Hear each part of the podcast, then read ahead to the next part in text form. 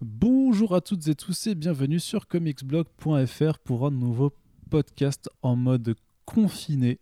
Nous sommes à distance pour vous parler de cinéma aujourd'hui avec une émission consacrée au film Bloodshot de Sony Pictures qui est sorti non pas au cinéma euh, mais euh, en VOD euh, la semaine dernière.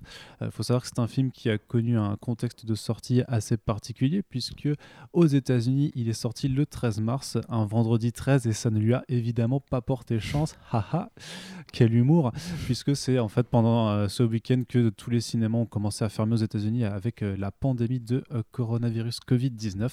Euh, ceci a fait que le box-office a démarré de façon catastrophique et que puisque tous les cinémas étaient fermés, Sony a décidé de euh, sortir le cinéma en VOD du côté du territoire américain et en fait ça a suivi également en France puisque en France les cinémas sont tous fermés également et les tontons américains étant particulièrement efficaces de nos jours, on imagine que Columbia et Sony Pictures se sont dit bon perdu pour perdu autant proposer le film aussi en numérique euh, en, France de façon légale, puisque de toute façon, les gens n'attendront pas euh, d'aller le voir au cinéma après. En tout cas, on a pu le voir du coup. Euh, et on va pouvoir vous en parler. Est-ce que Bloodshot c'est bien ou pas? Donc un film de Daniel F. Wilson, réalisateur débutant puisqu'il c'était surtout quelqu'un qui officiait en tant que spécialiste des, des, des, des, cascades dans des films d'action, avec Vin Diesel dans le rôle titre premier essai de Sony Pictures pour faire un univers partagé cinématographique Valiant. Et on va vous en parler. D'ailleurs, on fera aussi un petit passage sur la fin avec un, autre produit Valiant qui s'appelle Valiant versus euh, Ninja versus The Valiant Universe, puisque c'est une série qui est de nouveau disponible en ligne. Et donc, pour vous parler de tout ça, j'ai bien entendu Corentin avec moi. Salut Corentin. Salut Arnaud. Tu vas bien? Bah écoute, j'ai vu Bloodshot, donc non. Mais euh, à part ça, oui, ça va. Juste précision, tu disais que Dave Wilson avait euh, beaucoup fait de, cascades. Il a aussi fait beaucoup de cinématiques de jeux vidéo. Euh, bah. pour Star Wars The Old Republic d'ailleurs, dédicace à notre invité. Et Elder Scrolls, Bioshock, plein de trucs comme ça. Effectivement, il n'avait jamais réalisé de film pour m'en parler avant ça. Et ça se voit un tout petit peu et ça se vend un petit peu et donc on va en reparler euh, juste après. Et bon, vous l'aurez deviné, si quand on dit Star Wars est invité dans la même phrase, euh, c'est pas très compliqué de savoir qui est avec nous. Euh, j'ai l'honneur de te réaccueillir, République. Coucou. Hello, merci de m'inviter pour ce petit podcast, Arnaud et Corentin. Ça me fait plaisir d'être là. c'est un peu euh, ce qu'on appelle un cadeau empoisonné. Puisque du coup, on t'a poussé à voir un film en, pleine situation de confinement. Et quel film pas... Voilà, et quel, et quel film? Alors, bien entendu, euh, la critique est déjà en ligne sur le site. Euh, vous avez pu la lire, donc vous connaissez un petit peu notre avis là-dessus. Autant vous dire que si vous prenez votre repas en nous écoutant, pas besoin de rajouter de sel, puisque je pense qu'il il y en aura euh, assez par ici. Bien entendu, ce ne sont que des avis que nous vous partageons et vous avez le droit d'exprimer votre désaccord euh, en, en exprimant votre ressenti sur le film. Euh, dans les commentaires euh, et euh, bien entendu si vous avez pris le temps et l'argent de voir le film. Alors du coup, formule Comics Blog oblige et malgré le confinement, on ne va pas changer les bonnes vieilles habitudes perpétuées sur ce site depuis des années. On va commencer par un petit tour de table, un tour de table numérique, hein, puisque nous ne sommes pas dans la même pièce aujourd'hui. République, toi qui aimes bien en plus les comics Bloodshot euh, aussi, je le sais, euh, que peux-tu euh, nous dire de ce que tu as pensé de ce film avec Vin Diesel dans le rôle titre? Bah, je vais reprendre sur ce que tu viens de dire. Je pense que le premier problème, c'est déjà Vin Diesel dans le rôle titre. je crois que j'ai perdu tout espoir en ce projet à partir du moment où il était annoncé dans le rôle principal. Alors je sais qu'ils avaient Jared Leto en tête avant, donc c'était pas forcément beaucoup mieux, mais je pense qu'au moins il y avait une carrure et je sais pas, un, charisme euh, qui était un peu plus proche de l'idée que je me faisais du perso. Euh, au final, je trouve que le film est une sorte euh, d'énième euh, Vin Diesel movie euh, dans le Vin Diesel Cinematic euh, Universe, tu vois. Ça pourrait être un, spin-off de Fast and Furious ou de Triple X que je ne, je ne, serais pas étonné. et du coup, j'accroche pas du tout avec le personnage principal. il me semble pas avoir reconnu ce que je connaissais du comics non plus. Alors, c'est pas forcément ce que je recherche dans une adaptation, mais là, c'est vrai que j'ai trouvé qu'on était vraiment très très loin de, de ce qu'on pouvait attendre euh, d'un comics, euh, enfin d'un comic book movie euh, Bloodshot. Et je trouve que à chaque nouvelle séquence, au fur et à mesure de la pellicule, on se rend compte que le film aurait pu être mieux fait et mieux réalisé par d'autres. Alors effectivement, David Wilson, c'est ça, vient du monde de la cinématique, donc c'est pas forcément euh, le mec le plus expérimenté qui soit. Après, il y en a d'autres euh, qui ont, euh, comment dire, su transformer l'essai. Je pense à Tim Miller sur Deadpool, par exemple. Donc, je ne sais pas si ça pouvait être vraiment beaucoup mieux, mais il y a des thèmes et des, des sujets et même certaines séquences en fait d'action qui euh, tout de suite rappellent, euh, par exemple, ce que fait euh, Michael Bay, toute la partie militaire au début du film, ou des mecs comme Neil Blomkamp pour toute la partie humain augmenté, cyborg et tout ça. Et bien évidemment, vu qu'on est dans quelque chose de beaucoup plus généraliste, grand public et et euh, il me semble que le film est classé euh, aussi, euh, justement, PG-13, je pense, au maximum. C'est ça, ouais, c'est tout public. Oui, oui, c'est tout public. Donc, on a quelque chose de vachement édulcoré, en fait. Donc, ça, plus le fait que ça soit pas terriblement bien écrit et globalement pas ou peu joué, fait qu'on est à côté d'un d'un bon gros plat, quoi. Après, je sais pas, enfin, pour que ça fasse un plat à ce point, je pense qu'il faudrait déjà que tu aies un minimum d'anticipation au moment où le mec saute euh, du plongeoir. Alors que là, bon, euh, je regardais à côté, tu vois. Je j'attendais pas spécialement ce film euh, au tournant, mais c'est vrai que t'avais un peu, avais un petit peu suivi tout, toute le, toute l'historique, on va dire, de production un petit peu, notamment avec le fait que le film était quand même attendu en 2018, qu'il a mis beaucoup plus de temps à venir. Ouais, j'ai suivi tout ça. Parce que l'ingérence chinoise de DMG Entertainment qui avait racheté, qui trouvait justement que les choses allaient pas assez vite. Euh, bah, comme tu l'as dit, hein, un changement d'acteur euh, en, cours de route et euh, surtout que le projet initial c'était quand même d'avoir Bloodshot puis Harbinger pour faire Harbinger Wars un petit peu comme dans les en fait comme dans les quand dans les comics de, du, reboot de Valiant de 2012. Sauf que entre temps, bah, Harbinger s'est cassé de chez Sony pour aller chez, chez Paramount. Ouais, c'est très bizarre en fait ce qui est arrivé parce qu'il me semble qu'avant que Valiant soit racheté par euh, cette entreprise chinoise. Euh, c'est ça. DMG. Ils, ils avaient pas forcément, enfin ils avaient euh, pas forcément un plan, on va dire, sur 5 ans, mais tu avais quand même une certaine envie de la part du PDG de Valiant de l'époque, dont j'ai oublié le nom. Donc c'était Dinesh Shamdazani. Voilà, c'est lui qui a été chercher différents réalisateurs, parce qu'au départ, je crois que ça devait être les mecs de John Wick d'ailleurs qui devaient faire Bloodshot. Et euh, il me semble aussi, je ne sais pas si c'est toujours le cas, mais que pendant un temps, il y avait euh, les Rousseau sur euh, je ne sais quelle autre franchise, peut-être XO Manowar. Enfin, je... Ouais, là, tu... mais ça commence à redater parce qu'on n'a plus du tout entendu. Ouais, ouais, non, je sais que ça, date, mais c'est vrai que c'était parti entre guillemets avec les meilleures intentions. Et au final, ah ce qu'on a quelques années plus tard, c'est l'énième production sino-américaine un peu déglinguée sans vrai euh, scénar, euh, sans vrais acteurs, sans direction artistique particulière. quoi. C'est hyper fade et c'est dommage parce que je pense qu'avec un personnage comme Bloodshot, il y avait vraiment beaucoup de trucs à faire, ne serait-ce qu'en restant très bourrin et premier degré. quoi. Mais bon, je vais vous laisser la parole sur ce, sur ce sujet pour l'instant. Eh bien, on va continuer à donner la parole à Corentin. Oui. Puisque Corentin, tu as regardé euh, ce film aussi. Tu, euh, alors tu m'as dit, tu, alors, alors euh, tu, tu m'as un petit peu aidé à, rajouter l'une ou l'autre petite vanne, euh, voilà, dans, dans, mon texte. C'est un peu voilà secret, secret d'équipe. C'est un peu le punchliner. c'est ça, en fait, c'est l'orfèvre. Disons que moi, j'apporte le, tu vois, j'apporte le diamant brut et lui, il essaye de, d'en de, de, faire une jolie bague de fiançailles, par exemple, tu vois. C'est ça. C'est les reshoots de la critique. Qu'on travaille, voilà.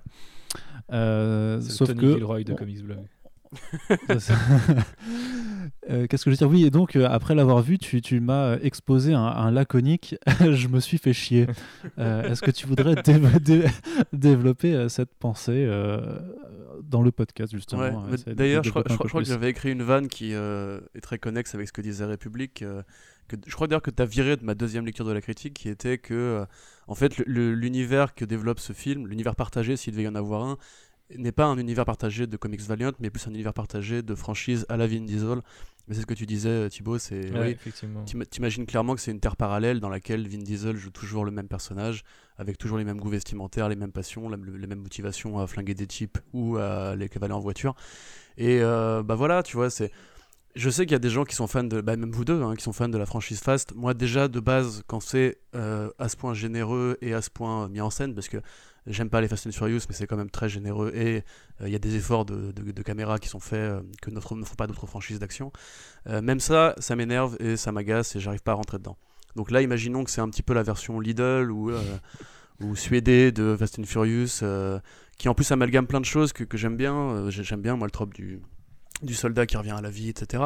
Et comme on l'a déjà dit dans, les podcasts précédents, c'est un truc qui n'est pas inédit en fiction, ça apparaît pas dans un vide culturel, Bloodshot, puisque euh, ça part de Robocop, qui lui-même part de Judge Dredd, il y a les, le, Roland, le Universal Soldier de Roland Emmerich, euh, qui est une vraie saga d'ailleurs à part entière, qui, qui a continué jusqu'à récemment. Euh, et même Hardcore Henry, voilà, que j'ai cité aussi une fois, et qui pour le coup, pareil, a un vrai parti pré-artistique, mhm. tout en racontant la même histoire de soldats qu'on a transformés en robots pour péter des gueules par une corporation, etc.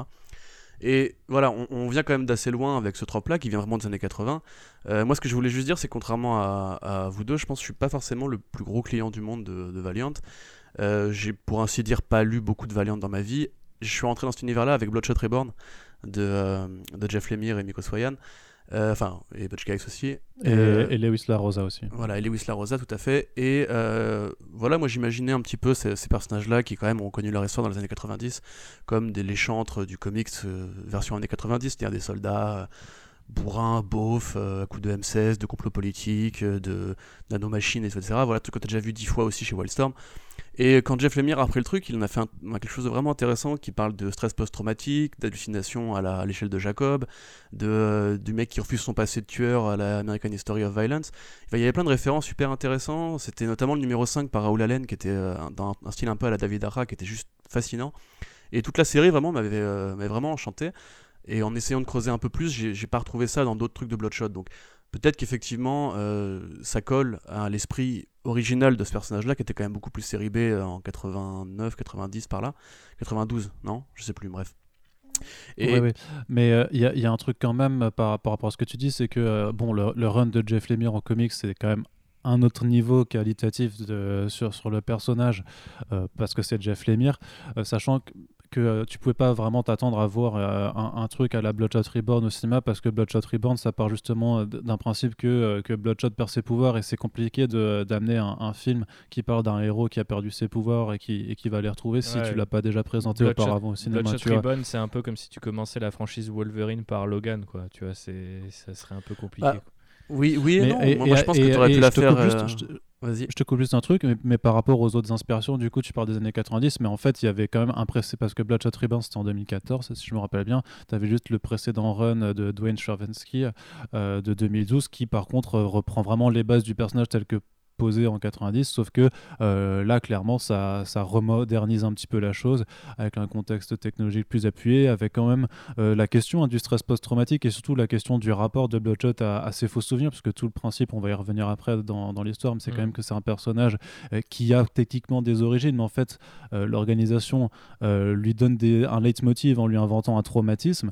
Et le truc, c'est qu'il va à la fois se servir de ses faux, enfin, il y a ses faux traumatismes du coup qui essayent un peu de le guider et de, et de l'aider dans sa démarche personnelle. Mais le truc, c'est qu'il y a un vrai traumatisme euh, qui existe euh, vraiment euh, derrière tous les faux qu'on lui a implantés et qu'il essaie d'aller découvrir.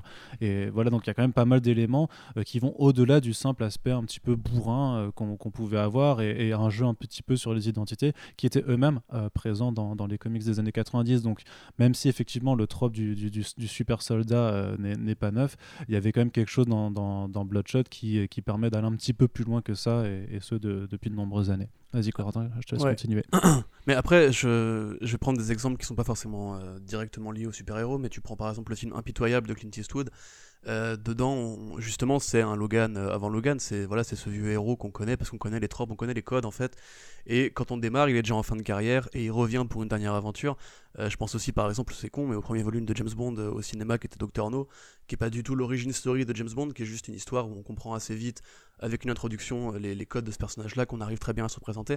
Pour moi, il n'était pas idiot d'imaginer justement euh, contourner le problème de l'origin story, parce que c'est quelque chose qui, qui s'est fait euh, plusieurs fois. Même Batman v Superman n'est pas une origin story de Batman. Alors certes, le film a ses détracteurs, mais je pense que beaucoup de gens avaient apprécié à l'époque la façon dont le personnage de Batman avait été traité en dehors de la violence et des meurtres puisque justement c'était pas encore une fois le, le retour à la chauve-souris, à l'enfance, etc.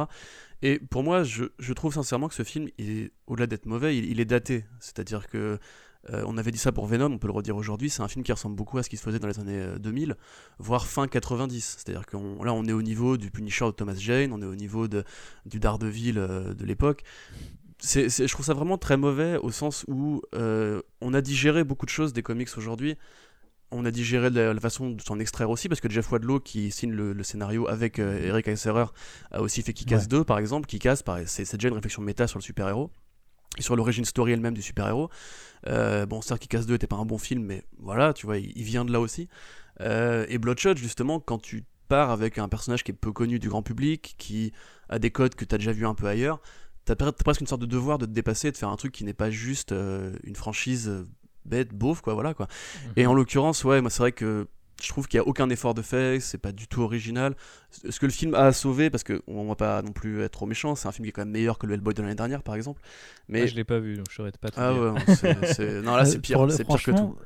Alors, Ouais, on, va, on, pourrait en rediscuter après, mais moi je trouve que, que gagne dans le côté nanardesque du coup et, et, gagne en fait, si tu veux, un, niveau de sympathie ah, oui, oui, dans le côté où euh, je suis une grosse merde, mais j'y vais tellement à fond que, que, je deviens sympathique. Et puis, comme dit, il y a des effets gore et tout ça, tu vois. Au moins, c'était Rated R, il se faisait pas chier, tu vois, ça, ça, ça défouraille et ça permet un petit peu de compenser. de ce côté-là.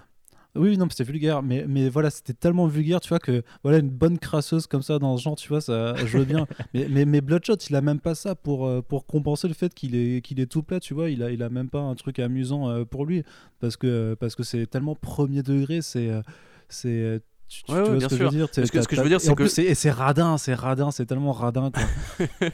ce que je veux dire, c'est que l'objet film. Arnaud, Arnaud calme-toi. L'objet film lui-même, tu vois, est, pas aussi insultant euh, pour son public, au sens où c'est effectivement radin, mais comme disait Thibaut, c'est très fade en fait. C'est juste ça. C'est un, un plat qui a pas un goût de merde, mais qui a juste pas assez de goût pour. Enfin, si, qui a un goût de merde, mais qui a pas un goût de merde agressif, tu vois. C'est juste. C'est un film RTL 9, quoi. C'est un, un, film que, que tu mettrais sur Énergie 12 le soir après Sharknado 2, tu vois. Enfin, c'est c'est juste un nanar. je pense que tu t'amuses plus avec Sharknado 2. Hein. Oui, parce que pareil, ont moi, je me assez loin, quoi. Mais... Ouais, tu t'amuses pas en fait. Je pense pas qu'il voulait s'amuser. Je pense pas qu'il voulait s'amuser. Moi, je pense qu'il voulait viser une sorte de niche qui est celle du. Non, mais dans, du, dans le genre que tu dis tu divertis même pas. Non, mais je veux bien parce que euh, quelques personnes nous disent Ouais, j'ai passé un bon moment, film popcorn, on laisse le cerveau. Moi, je veux bien, hein, je, je, peux apprécier ce genre de film, mais si je laisse mon cerveau de côté, je veux qu'il y ait une bonne raison, tu vois. Et là, honnêtement, franchement, j'ai même pas de bonne raison de, ah bah, de, m'amuser. Le film, il est pas très drôle, il est pas très généreux en action, il est pas parodique, il est pas visuellement intéressant. souvent, les films que, où tu peux laisser ton cerveau, tu acceptes de le faire, effectivement, parce que en échange, tu as, as, une petite récompense, quoi. Parce que, je sais mm. pas, c'est marrant, parce que... Ou même, même quand c'est marrant, un peu... Euh, c'est ce que je comprends du dernier Hellboy, encore une fois que j'ai pas vu, mais du coup, même si c'est marrant un peu malgré lui, tu finis par euh, te prendre au jeu. Quoi. Là, j'ai du mal euh, à, adhérer au premier degré, donc euh, passer au second, c'est très difficile. quoi. Ouais, alors après, et, ça arrêtera là la parenthèse sur, sur Hellboy. Euh, Hellboy, c'était un peu l'inverse. C'est-à-dire que je pense qu'ils se sont rendus compte au bout d'un moment du film qu'ils faisaient n'importe quoi et du coup, ils ont décidé de le faire à fond. Mais du coup, en fait, puis, et puis, ça devient assommant. Tu... C'est-à-dire qu'il y en a tellement, tellement trop de conneries à la minute que en fait, tu finis par avoir une migraine de ouf, tu t'amuses plus. Quoi. Mais, mais, le truc, c'est que moi, Hellboy, il était généreux, tu vois. non, non, non. Et ça, je suis désolé. C'est pas généreux. c'est généreux. Il y avait plein de monstres, il y avait de la tripaille. T'avais David Harbour qui était en méga eh, Regarde, je t'amène tout un camion de 40 tonnes de merde il sera généreux. Tu vois, mais ça ouais, 40 tonnes de merde. Oui, euh, non, non, mais, mais, quelque part, quelque part, je veux dire, c'est ce qui aide à pouvoir te dire que vraiment, Hellboy, tu te prends des pizzas, beaucoup, beaucoup, beaucoup de bière et des potes, et tu te le mates, et tu te marres limite. Franchement, j'ai essayé, mec, et je te jure que ça marche pas. Ouais, mais parce que c'est assommant. C'est parce que t'as quand même c'est parce qu'en fait, je pense qu'il y a un moment où Corentin se rappelle quand même c'est quoi Hellboy à la base et qu'effectivement l'injure bah, faite aux comics est, vraiment telle. Mais, mais, mais quand tu arrives un petit peu à oublier ça, tu vois, le truc c'est que Bloodshot, euh, moi c'est ce que j'ai dit dans la critique, c'est que c'est pas une injure aux comics. C'est juste qu'en en fait, ils ont regardé les comics, tu vois, ils ont fait ouais je m'en fous et ils ont continué à tracer leur chemin. Euh, et, et, et, du coup euh, ce que je voulais finir c'est juste que voilà tu peux à la limite te, te, te, te mater une soirée nanar vraiment à te marrer. Mais je pense que si tu fais ça pareil avec Bloodshot tu vois où tu te prends des, euh, des, des, bières des pizzas et, des bons potes bah je pense qu'en vrai t'arrives même pas vraiment à rigoler tu vois t'arrives pas à te faire oh regarde là putain c'est tellement naze qu'est-ce qu'on se marre tu fais juste Bah, Ah. si, en, en- un sens, t'aurais le, quand même le jeu d'acteur de Vin Diesel qui, euh, en, soi, est un même, un, un même qui se déplace euh, tout seul, quoi. Mais oui, après, Ouais, voilà, c'est juste, juste pour, d'être connaisseur. pour terminer, c'est vrai que euh, c'est vrai parce que je répète quasiment tout ce que Thibaut a dit, mais effectivement, quand tu vois Euh, par exemple ce qui a été fait, bon. ce qui a été fait au niveau de- du transhumaniste avec ce film. Et qui effectivement oui enfin je, je pense très explicitement euh, cite Neil Blomkamp notamment au niveau des, des bras du vilain euh, peu la oui la puis c'est tourné en Afrique du Sud aussi tu vois. Voilà y il y a aussi euh, des, des- des citations à, euh, à Man of Steel je veux dire le, le combat de, de, les- de- comment de l'ascenseur qui utilise vraiment des plans et des patates qui projettent etc de la même façon qu'on peut retrouver ça un peu dans du combat Zod et Henry Cavill et euh, enfin et Superman et- juste limité dans un ascenseur mais le problème c'est que tout ce que tu as déjà vu avant, chez les Robocop, chez Universal Soldier, chez Man of Steel, chez euh, Elysium éventuellement, c'est c'est moins, enfin, c'est moins bien quoi. Et tout est moins bien. Et moi, ce qui me fait rire, c'est que justement, tous ces films-là ont beaucoup de détracteurs, euh, enfin, en tout cas pour Man of Steel ou pour euh, la, la filmo de Blomkamp.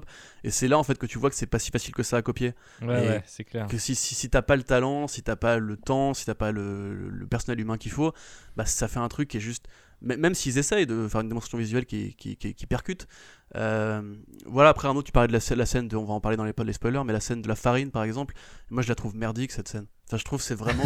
c'est- l'effet basique. À un moment donné, je dis à Océane, tiens, t'as vu, c'est le budget coke du film qu'ils ont mis euh, pour, pour faire les décors, tu vois. Parce que c'est Ouais, à tel t'as- en niveau même temps de- t'as bien vu bien vu que le budget c'est 45 millions de dollars quoi c'est tout petit au final hein. Ouais, mais t'as des mecs qui arrivent à faire des grands films avec 45 millions de dollars. Je veux dire, The Red, c'était pas 45 millions de dollars. Le film Dread euh, de Adi Shankar, c'était pas 45 millions de dollars, tu vois. Enfin, de. euh, de euh, ah, Alex Garland. Tu vois, et tu peux faire des, des bons films sans beaucoup d'argent. Il y a des mecs qui arrivent très bien. Je veux dire, le même pour moi, le film Ninja dont on a parlé tout à l'heure est un meilleur film parce que justement, dans toutes ses maladresses et sa direction d'acteur euh, un peu aux fraises, son absence de photographie, etc., c'est ce que tu, ce que tu disais, c'est récompensant parce que tu as un univers qui se met en mouvement, tu as les références que tu, que tu peux trouver, et au final, ouais, enfin, moi puis ça a vraiment, pas je trouvais peur de ça a mauvais, pas peur surtout de ça a pas peur de convoquer les comics c'est surtout ça aussi qui est, Ah bah qui est quand non. même gênant euh, c'est littéralement, c'est trop, on en met partout, quoi. Ouais, mais, mais c'est- un peu langue de toute façon, puisque bien entendu, euh, des, des- des films d'action comme, euh, comme Bloodshot, enfin voilà, tu, tu, tu l'as as assez convoqué les autres, euh, les autres euh, cinémas, de, enfin les autres films de, duquel ce cinéma vient. Il y en a un paquet et il y, a des y a des films d'action lambda as fuck par, par quantité chaque année. Et, donc voilà, tu te dis, bah oui, effectivement, euh, dans, dans ce registre-là, qu'est-ce que Bloodshot a de plus ou de moins qu'un qu'un film d'action lambda? Euh, T'as as, envie de dire que t'as pas envie forcément de, euh, de lui jeter des cailloux et de, de le lapider de façon trop méchante. Mais le problème, c'est que voilà, ici, on est sur Comics Blog. il y a un matériel qui existe, il y a des bonnes histoires qui ont été faites sur, le personnage, que ce soit le run de Jeff Lemire ou avant. Moi, je trouve que le run d'avant de Dwayne euh, est pas dégueulasse. Franchement, ça se lit plutôt bien. Le, le problème, c'est que, euh, Il y a eu du Kind euh, aussi, euh, je crois. tous les, tous les premiers, plutôt du Joshua Dysart avec euh, Harbinger Wars. C'est D'ailleurs, c'est Joshua Dysart qui est remercié à la fin du film, euh, en plus des trois euh, créateurs de, Bloodshot, mais c'est pas du tout euh, Dwayne, et ça, ça m'a vraiment surpris parce que l'inspiration est quand même assez évidente sur, sur au moins ce premier arc, qui est donc disponible dans l'intégrale Bloodshot, vendu 49 euros par Bliss Édition, euh, petit placement de produit. Voilà. et qu'est-ce que je veux dire? Euh, ouais, donc le truc c'est qu'il y, a- un matériel. Il y a un matériel qui, est vraiment pas dégueulasse. Et moi j'étais euh, franchement confiant malgré le choix de, casting de Vin Diesel parce que bon, euh, je suis d'accord que c'est pas le meilleur acteur de, sa génération. Après, moi j'aime bien Fast. J'ai- J'aime bien sa bonhomie, j'aime bien euh, sa, sa grosse voix rocailleuse. euh, donc euh, je sais pas, ça me dérangeait pas plus que ça. Après, je trouve que Bloodshot c'est pas forcément un mec ultra baraque. Justement, il est augmenté par ses nanites. Donc Jared Leto, ça pouvait tout aussi bien coller. parce que je le vois plus comme un mec un peu sec, tu vois, plutôt qu'un mec avec une montagne de muscles. Ouais, Mais bon, ça, c'est après, c'est c'est des, les- des shots casting, ça, ça va, ça vient. Et donc, je veux dire, voilà, moi j'étais assez euh, motivé sur le, le projet parce qu'il y avait le nom d'Eri- d'Eric Heisserer. Et Eric Heisserer a fait des croûtes, certes, mais il a quand même été oscarisé pour Arrival. euh, pour Arrival. Euh, il a eu des prix, il me semble, je crois qu'il a été nommé aux Eisner pour euh, ce qu'il a fait sur Secret Weapons, justement avec Raoul Allen, euh, chez Valiant en comics. Donc c'est quelqu'un qui connaît, les, qui connaît le, matériel, qui connaît le paysage Valiant. Et justement, quand le projet se mettait vraiment en branle, c'était à cette époque où Valiant, c'était quand même un éditeur qui, grâce aux efforts conjoints de Dinesh Shamdazani et de Warren Simons, en fait, était l'éditeur le plus nommé aux Eisner Awards chaque année. Et, justement, Bloodshot de Jeff Lemire avait gagné des et bref, c'était quand même ce, moment, cette période assez faste avant que DMG vienne foutre un petit peu la merde, où euh, Valiant se portait très très très bien. Et on oublie de le dire, mais euh, l'intérêt aussi de voir se développer un univers Valiant au cinéma, c'est parce que bah, en termes de catalogue, c'est 1500 personnages, c'est le troisième univers super-héroïque après DC et Marvel, et il y a quantité de, choses intéressantes à faire, puisque justement, ce ne sont pas de vrais super-héros pour la plupart, mais c'est plutôt voilà, des, euh, des résultats d'expériences militaires, des, des soldats, d'un un guerrier viking qui se retrouve euh, transporté dans l'espace. Enfin, il y a, voilà, il y, a, tout un tas de différences dans, les personnages choisis et un peu dans les thématiques traitées qui sont un petit peu plus matures et qui s'autorisent, on va dire, des choses un peu plus euh, concrètes euh, et un peu plus engagées que ce que peut faire Marvel Edition, en tout cas dans, dans, ces dernières années, qui faisait que pour moi, le projet avait vraiment un, un, réel intérêt, et notamment parce qu'il y avait Ice au scénar. Arnaud, juste. Est bon. Non, non, mais c'est justement, il y, y, a toute une sorte de de, grands mensonges autour d'Eric Esserer. Je veux dire, Eric Esserer, il a écrit Rival. oui. mais c'est déjà une nouvelle à la base hein, de Ted Chiang. Et accessoirement, il a aussi écrit Les Griffes de la Nuit, Destination Finale 5, euh, le film Lights Out de David Sandberg et euh, le, la préquelle de The Thing. Je veux dire, le, mec, c'est un petit peu comme euh, le, gars qui a écrit la série Tchernobyl qui avant ça avait fait quasiment que des trucs euh, mauvais et qui un jour s'est révélé être bon sur un projet, ça peut oui, dire qu'il va devenir bon à terme, tu vois. Ou comme Todd Phillips qui a fait des films euh, moyens puis qui, qui, a, qui a fait, un, qui a fait un Joker qui a tout raflé, tu vois. Je, je euh, pense pas que Todd Phillips un jour sera faire un truc aussi bon que Joker, tu vois. Des fois ça arrive qu'il y a un accident très heureux, tu vois.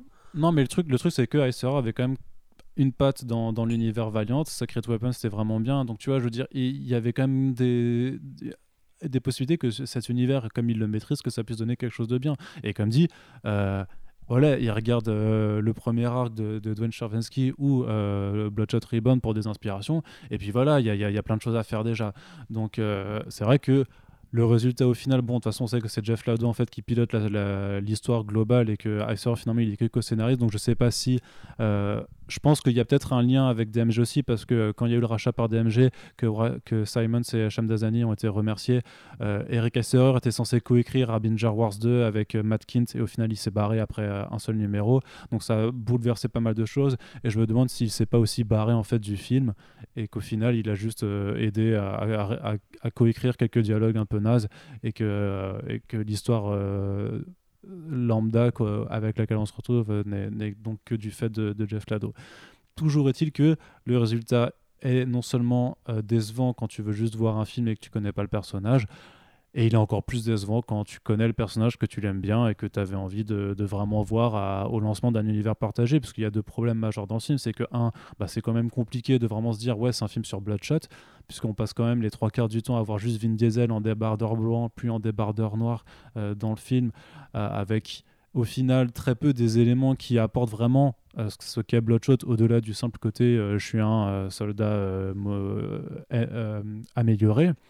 Et de deux, c'est que bah, tu sais pas pourquoi euh, ce film serait censé lancer un univers partagé, puisqu'il n'y a, a rien en termes de clin d'œil à côté. Alors je suis d'accord qu'il faut. Euh, il y a tout un palier de nuances entre le le fan service hyper dégueulasse et, les petits clins d'œil euh, qui, qui, arrivent. Mais là, c'est juste nada en fait. C'est, c'est, Moi, ce qui, ce qui me choque limite avec ce film, c'est, à quel point c'est radin. Tu vois, je veux dire, ok, ils ont pas, tu l'as dit avant, avec euh, pas beaucoup de budget, on peut quand même faire plein de choses. Et même si euh, Sony a perdu la licence Harbinger, ils ont un projet Face en développement. Et ne serait-ce que mettre un journal télévisé qui vante les exploits de, de, Face ou je sais pas quoi, je pense que c'était pas compliqué à incruster non plus. Donc, je suis vraiment très très déçu de ce côté-là. Et puis par rapport à, la fin qui est, qui est juste en mode bon ben Osef, on verra ce qu'il arrivera. Je pense que c'est vraiment l'état d'esprit de Sony au final avec ce film, c'est de dire bon en vrai on voulait faire un univers partagé, mais euh, puisque de toute façon on n'a plus vraiment les, cartes en, main pour le faire, euh, au, pire si ça se casse la gueule, ben, on le fait pas. Et euh, je suis un peu triste parce que je pense au vu du, du, sort du film, qui bon, paye aussi un petit peu le, le, le, prix lourd de, de l'épidémie de Covid-19, euh, voilà, je pense que ça va, ça va s'arrêter euh, dans cette lancée. J'ai du mal à voir comment Harbinger ou Face pourra à la limite relancer le truc. Mais voilà.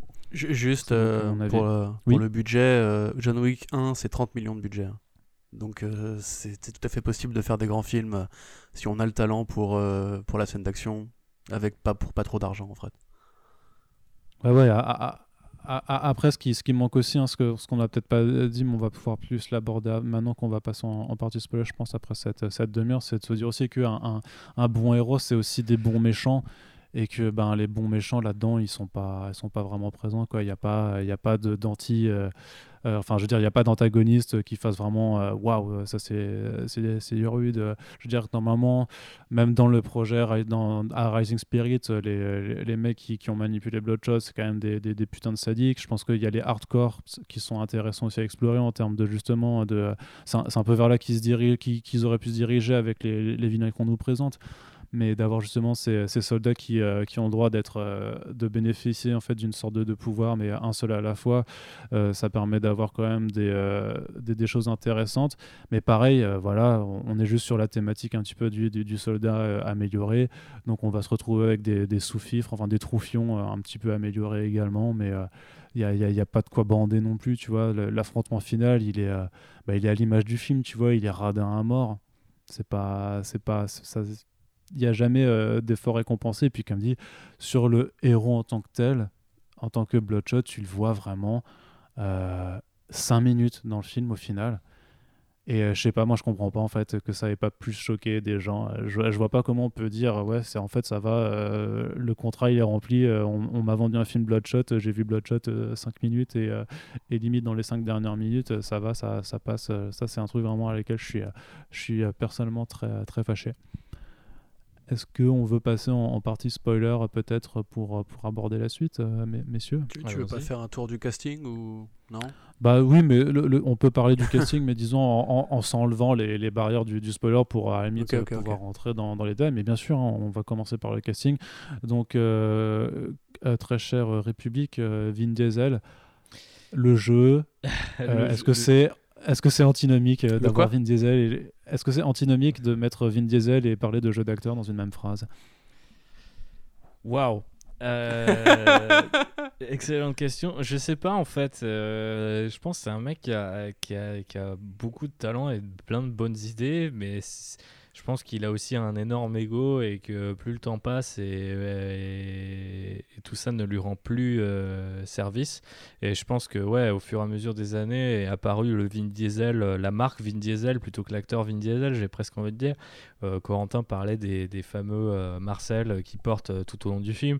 Et c'est là où au final, même si le mec était un bon acteur, ou si la marque pouvait être intéressante, euh, elle est beaucoup trop euh, répétitive, tu vois, pour être un minimum euh, intrigante, quoi.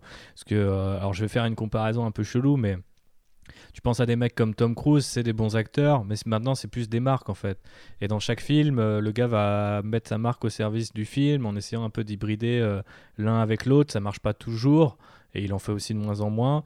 Mais quand ça prend, c'est il y a une espèce d'addiction qui se crée, tu vois. Tu sais dans quel genre de film tu, tu, tu rentres et tout de suite, tu as un minimum d'attente qui arrive, quoi. Si l'attente, elle se résume à un survet euh, ou à un Marcel, euh, des punchlines tout éclatées et une voix un peu rauque, euh, bah c'est... On, on, a fait le tour, quoi. Donc il est peut-être temps pour Vin Diesel de soit partir dans une euh, faire une Nicolas Cage euh, commencer à faire vraiment des trucs vraiment n'importe quoi ou euh, essayer je sais pas d'attaquer un rôle sérieux ou enfin je sais pas de, de prouver d'essayer de bousculer un petit peu sortir un peu de sa zone de confort quoi.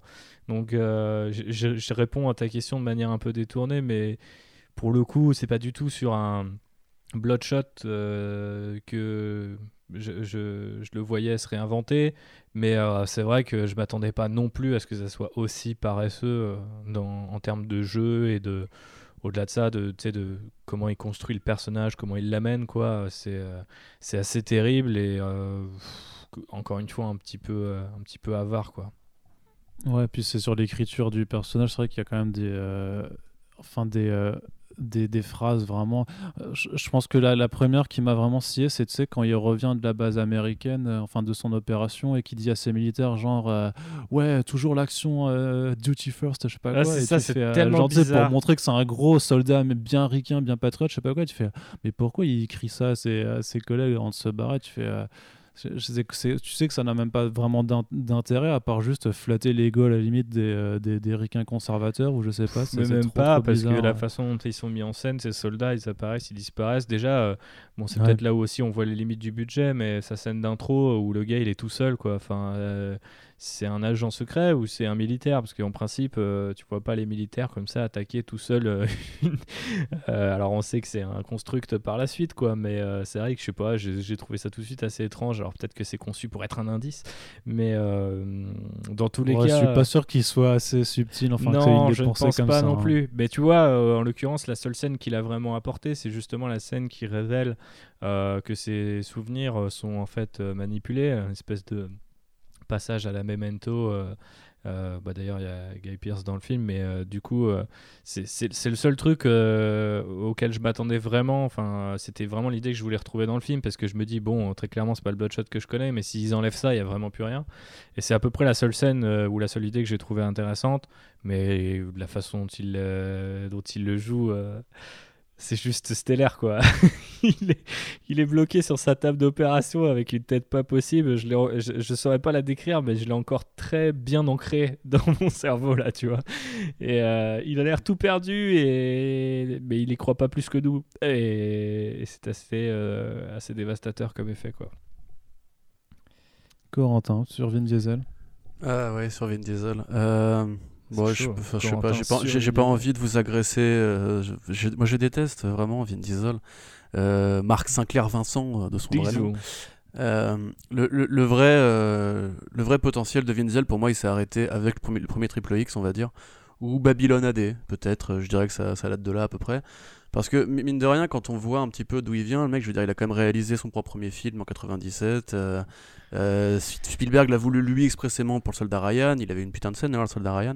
Ouais. Euh, voilà, Non, le, géant de fer. Il a, il, a, il a un talent, même, même dans, la, dans, la- dans ce qu'il a donné à, à Groot. Je pense que c'était pas aussi facile à faire que ça, tu vois. Mais- Ouais, non, bien sûr, même lui, il, en- il était vachement second degré par rapport à ça, donc on se disait que le mec avait justement de l'humour, tu sais, il disait, il n'y a pas de, de grands, de grands acteurs, il y a que des grands rôles ou je sais pas quoi, enfin, par rapport à sa réplique de Groot.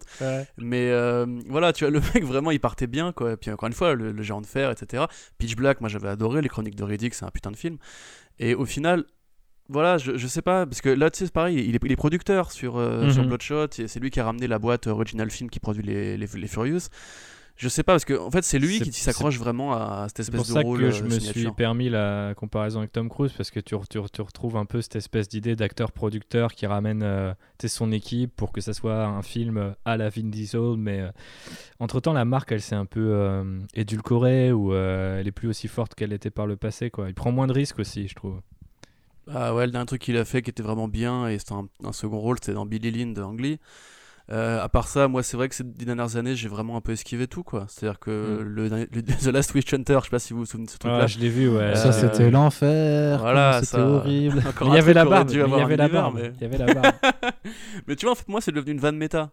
Tu vois, c'est comme tu disais Nicolas Cage, mais Nicolas Cage, euh, enfin, pour moi, c'est même pas comparable. Nicolas Cage, il a une pelletée de grands films que tu peux citer. Ah, Vin. Diesel, c'est vraiment, c'est devenu, ouais, il a fait le chemin inverse de The Rock en fait, qui a démarré comme un acteur de série B et qui est devenu un acteur correct avec le temps. Lui, c'est genre, je trouve qu'aujourd'hui, pour moi, quand tu vois Vin Diesel sur un projet, je, je- ouais, comme tu disais tout à l'heure, j'ai pas envie d'aller le voir. C'est pas, pour... Pas rien qu'il y a une rivalité entre les deux. Ouais, bah oui, voilà. Il y en a un qui lui a volé son destin, quoi. C'est clair. Mais, euh, mais du coup, voilà, ça, ça, ça me va pas trop. Et très honnêtement, je trouve qu'il joue pas, en fait. Tu vois, c'est-à-dire que, comme tu disais, tu avais très bien trouvé le mot, Arnaud, ce- le, le demi-sourire qu'il a en permanence. Ah ouais. Euh, dans toute situation, sa, sa voix rocailleuse. Ouais, Ouais, vas-y. C'est terrible parce que notamment, notamment pour la construction de l'évolution psychologique du personnage, on est quand même sur un mec qui découvre qu'il bah, a été buté techniquement, que, euh, que euh, toute, toute sa vie n'est que mensonge et tout ça, qu'il a des capacités hell, de régénération de ouf. et, euh, et quand, et quand, euh, quand, quand Gonzalez, donc Katie, lui explique les choses ou que Guy Pearce lui, lui explique aussi, il regarde, il, il est un peu en mode genre. Ouais, ok, ça, ça va. C'est vraiment le moment où, je, vois, suis- ah, où je suis sorti du film, moi. Je regardais euh, notre cher Phobos et je l'ai regardé et j'étais là. Mais le gars, il, il est mort, mais il est pas trop traumatisé, tu vois. Il est là, vas-y, serre-moi une bière, je vais faire une sieste euh, tranquille, tu vois. Genre, il de- fait vraiment, il fait genre, euh, ok. Comme ça, et, Ah, puis, et puis le mec dis, fait bah, jamais des phrases de plus de 6 mots, quoi. Je veux dire, euh, t'as un moment donné où tu sais, il, il- il va chez le mec anglais de Game of Thrones là, et euh, donc tu vois la scène en parallèle dans le bunker avec Guy Pearce qui, euh, qui essaye de le contrôler à distance, et l'autre qui répond Ah, he's blocking me out, how does he do that, etc. Mais j'y crois pas une seconde. hmm. Genre le mec c'est devenu un mastermind des réseaux, mais putain il a l'air con comme un balai quoi. Enfin c'est, c'est- on dirait vraiment un, un teubé. Je- Voilà, on dit qu'il est, qu'il est revenu à la vie, tout le monde s'en fout, enfin lui il s'en fout. Euh, on lui dit que maintenant c'est une sorte de super soldat qui peut se régénérer à fond, mais genre Après, le y a côté pas de doute. euh, Après, le côté tout le monde s'en fout, euh, s'étend au reste du casting, euh, je pense notamment à tous les persos secondaires qui jouent les sous-fifres ou les, les- les collègues, les employés de Guy Pearce. Mais il se passe des trucs mais monstrueux, il y a des, des- des conspirations gigantesques, il y a des meurtres et tout. Et eux, ils sont là, ils codent sur leurs ordinateurs. Et plusieurs fois, tu as des espèces de plans sur eux en mode Eh, regardez, ils bougent pas. Mais t'as pas vraiment l'impression qu'ils ont peur de leur patron quand même. Ils sont juste là et ils font leur taf. Ouais, faut bien mettre euh, des pattes sur la table, hein, c'est bon. Ah, le, IT guy euh, horrible, Ah, horrible, le IT guy là euh, qui fait que des blagues tout le long du film, mais t'es là genre mais gros tu bosses pour une boîte qui tue des gens, enfin voilà, arrêtez d'essayer de le rendre sympa. Exactement, il y a, y ce, il y a ce vrai euh, décalage qui, qui est un peu permanent en fait, et qui s'étend au reste du casting à mon sens, qui est pas juste lié à Vin Diesel, mais lui il le rend encore parti- particulièrement criant quoi. Oui, parce que tout le principe quand même d'avoir euh, euh, Rising Spirit Technologies, euh, qui dans les comics c'est le, le- le Project Rising Spirit, ils ont un petit peu adapté le truc. Oui, effectivement, c'est ce qu'on ce qu'on découvre, c'est qu'ils ils, ils utilisent en fait vraiment le trope un peu de la, de la Women in Refrigerator, hein, grosso modo. Euh, le Women même in the, in the hangar euh, réfrigéré, réfrigéré, si on veut vraiment utiliser les bons termes, euh, pour, pour en fait un, de, faire que, que, que Bloodshot, donc que Ray Garrison euh, tue euh, des cibles euh, et que enfin c'est pas juste euh, des gens qui, qui le font chier tu vois c'est qu'il y a effectivement des complots derrière une histoire de, de mainmise technologique et au final ça, ça- c'est pour ça que ça a une ampleur en fait. Ça devrait avoir une ampleur qui est bien plus importante que juste euh, l'histoire un petit peu personnelle de, Ga- de Ray Garrison. Et pourtant on reste à on reste au plancher des vaches tu vois. Ça s'élève pas du tout. Il y a personne qui se rend compte de, euh, de l'énormité de la chose du, du fait que bah, c'est grave en fait ce qui est en train de Ouais, se bien passer. sûr, mais après, et, euh, euh, et en fait, bon, ça va. c'est des conspirations. au du coup ça va bien au-delà du, du casting, mais c'est vrai que c'est un peu, euh, c'est, euh, faudrait trouver un nom en fait pour ce stéréotype. Je sais pas si ça existe déjà, mais il y a énormément d'œuvres ces derniers temps qui euh, essayent de jouer avec Ouais, euh, les ouais, codes d'un d'un genre pour euh, essayer de mieux les dépasser ou te- te- euh, typiquement euh, Deadpool euh, qui arrêtait pas de se moquer des codes des super-héros mais qui n'arrivait pas au sein de son propre film et notamment dans sa suite à euh, essayer de proposer autre chose donc en fait c'est une espèce de demi-solution, c'est un petit pansement que tu mets là en disant regardez on est conscient euh, de la limite de notre récit mais on en fait des blagues ou on l'utilise comme une sorte de, de sous-intrigue pour que ça passe. Et, euh, je, je- je il- pense, je pense que le terme ce serait c'est méta raté quoi. Tu vois, c'est Ouais, mais ils, je- c'est ils veulent faire du méta, hein. mais c'est c'est une, c'est une trahison parce que c'est ouais, comme quand Deadpool effectivement dit that's just lazy writing. C'est pas parce que tu fais une blague C'est sur un ça. défaut de ton film que ça devient plus un défaut, tu vois. Ouais, c'est clair. J'ai- exactement. pensé à toi, euh, effectivement, à ce passage du film quand il lui fait, ouais, euh, quand même, euh, ton, la construction du trauma et tout, tu fais, euh, et, de, et de la scène de, de, de quand, il tue sa, quand il tue sa femme en disant, ouais, tu allais un peu fort quand même, le camion et tout, ça fait vraiment grand méchant qui explique son plan, euh, c'est ca- c'est caricatural, ou même à la fin, tu sais, quand ils font, euh, quoi, vraiment, euh, on est en train de, de rouler avec un soleil couchant, euh, vous Ouais, êtes sûr c'est que c'est ça, pas ouais. euh, une simulation de sécurité, et tu fais, Oh là là, en fait, ça... pourrait, ça pourrait être marrant si en fait vous étiez pas vraiment en train de le faire et que c'est pas vraiment que vous êtes en train de conclure votre film qui était déjà quand même très, très euh, sur les, bah, sur l'autoroute du, du, du cliché, Ouais, tu vois. c'est C'est clair. Ça pourrait être marrant s'il y avait pas eu Del Rico il y a, il y a genre environ 30 ans et que le film. Enfin, c'est vraiment une sorte. Mais comme je disais tout à l'heure, il s'inscrit dans les. dans- Enfin, il se met sur les épaules de géants et tu peux pas comparer ça. Je veux dire, la fin, est-ce que c'est une simulation? Si c'est une sorte de trope à la Inception en mode pour nous faire douter, mais c'est ridicule. Enfin, c'est c'est médiocre, c'est c'est abject quoi. C'est tu peux Non, pas et faire puis, et ça puis pour le faire coup, c'est pas du plus. tout. Et puis c'est pas du tout une série, enfin il fait, c'est enfin, c'est juste parce que Ah, c'est le non. comic relief qui le sort et donc je pense qu'il y a, il y, a, il y, a, il y a rien du tout qui t'indique que ça pourrait vraiment l'être, tu vois. Enfin, Non, J'ai-. J'ai j'ai- regarde, la, la preuve, c'est qu'il y a zéro site US qui a fait un article clickbait en disant Euh, est-ce que la fin de Bloodshot est vraiment la fin de Bloodshot Tu vois, donc c'est que si même les Ricots ils sont pas mis, C'est dit. c'est sûr, tu vois. C'est dit. Non, non, mais vraiment, tu vois.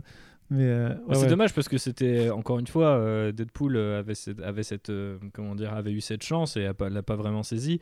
Là Bloodshot euh, même avec Vin Diesel euh, et euh, sans un budget euh, euh, forcément euh, mastoc.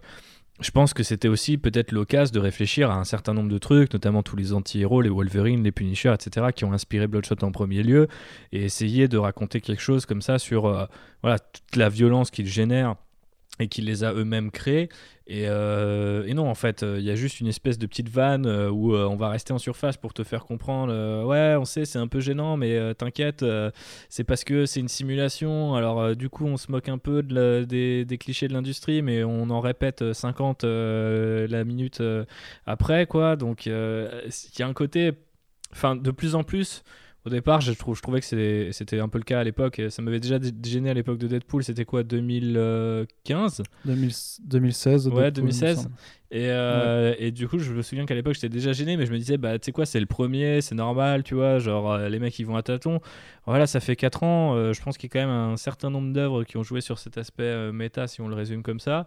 Et, et tu peux plus vraiment faire ça, et moi, en tout cas, de moins en moins. Euh, Enfin, je perds patience, quoi. J'ai limite, euh, je, finis, je vais finir par euh, voir ça comme vraiment insultant parce que c'est un peu le- la nouvelle rustine à la mode pour faire passer tes encore plus de clichés. Donc c'est, ouais, puis ça, rien de nouveau en plus. Quand tu regardes, là on a revu avec Ah non, euh, je- récemment Les Indestructibles de Brad Bird, t'as déjà dedans une critique du par exemple du, du méchant qui fait un monologue, du, du trope de sauver le monde, etc. Tu vois, et, et il commente l'intrigue. Non, mais on euh, est usé de tout ça. On n'en Voilà, peut plus. hein. Tu vois, c'est genre déjà à l'époque c'était brillant et en fait c'est déjà c'est déjà ringard en fait de faire ça. C'est-à-dire Mm. que c'est c'est déjà un truc qui n'est même plus provocateur ni rien, c'est vraiment une astuce. Ouais, bête quoi. Enfin, Bah, de mecs qui ont la flemme, pour, euh, quoi. De, de, de, de Ouais, bah oui, studios ou de mecs qui ont la flemme. C'est ça qui est terrible, en fait. C'est que souvent, euh, sous, sous prétexte de nous faire rire, ils révèlent juste le- leur euh, incapacité à, à créer juste une histoire à peu près bien, tu vois.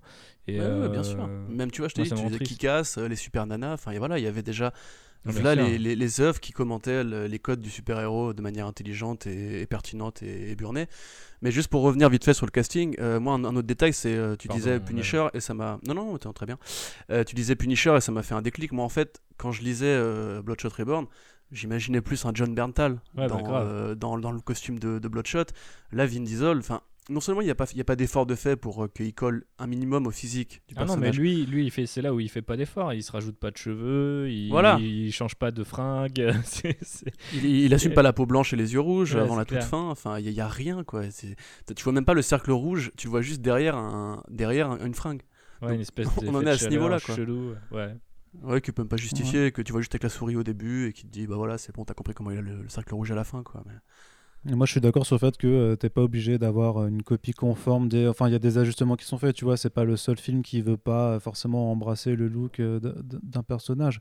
Mais c'est ce que je disais aussi. Enfin, il y a deux choses. C'est déjà le fait qu'il soit pas là effectivement et que Vin Diesel fasse aucun effort. Surtout que effectivement, Bloodshot, c'est au final le costume, c'est quoi? Il a un t-shirt noir. Au lieu de... il veut même pas mettre un t-shirt. Tu vois, il garde son débardeur. Je pense que juste ça, ça pourrait. Si tu veux faire le, euh, Le le- mec un peu tatillon, mais c'est trop con. Tu vois, c'est t'as t'as un mec, t'as un t-shirt, c'est comme Superboy. Tu vois, t'es t'es juste en jean t-shirt. Donc c'est pas compliqué à faire. Et effectivement, euh, la, la- la peau blanche, les yeux rouges et le cercle rouge sur la poitrine, il l'assume pas, il l'assume pas, il l'assume tellement pas que après avoir passé 1h39 sur 1h49 euh, à taper Vin Diesel et tu le vois pendant vraiment 4 minutes top chrono, ils osent quand même te finir le film de retour avec Vin Diesel en débardeur quoi. Ouais, enfin c'est mais c'est terrible. Et, et- et alors je suis désolé pour pour ce, ce- ce monsieur dans, dans, dans les commentaires de la critique euh, où il me dit euh, où je lui où il me dit ouais mais on s'en branle c'est vraiment niveau gamin de, de vouloir euh, un truc comme ça euh, absolument le look des comics. Je lui fais mais excuse-moi mais si on te vend un film Superman où Superman il enfile son costume et sa cape pendant 5 minutes et après il se casse et, euh, et il se remet en chemise à carreaux euh, en mode Clark Kent alors que tu l'as vu que 5 minutes. Euh, à un moment, bah, t'appelles pas ça ton film Superman, en fait, tu fais autre chose. Moi, j'ai aucun problème à ce qu'on fasse un film euh, Super Cop euh, avec Vin Diesel qui fait un, un- enfin, euh, je sais pas, super militaire euh, et, et qu'on enlève du coup tout, tout le lien à, à- aux comics. Mais à partir du moment où tu dis euh, à la fin, tu mets explicitement la mention euh, based on the comic book, machin, euh, si, tu, si tu le fais pas un minimum. Ça, c'est un doigt ben- d'honneur, mon gars, mais tellement.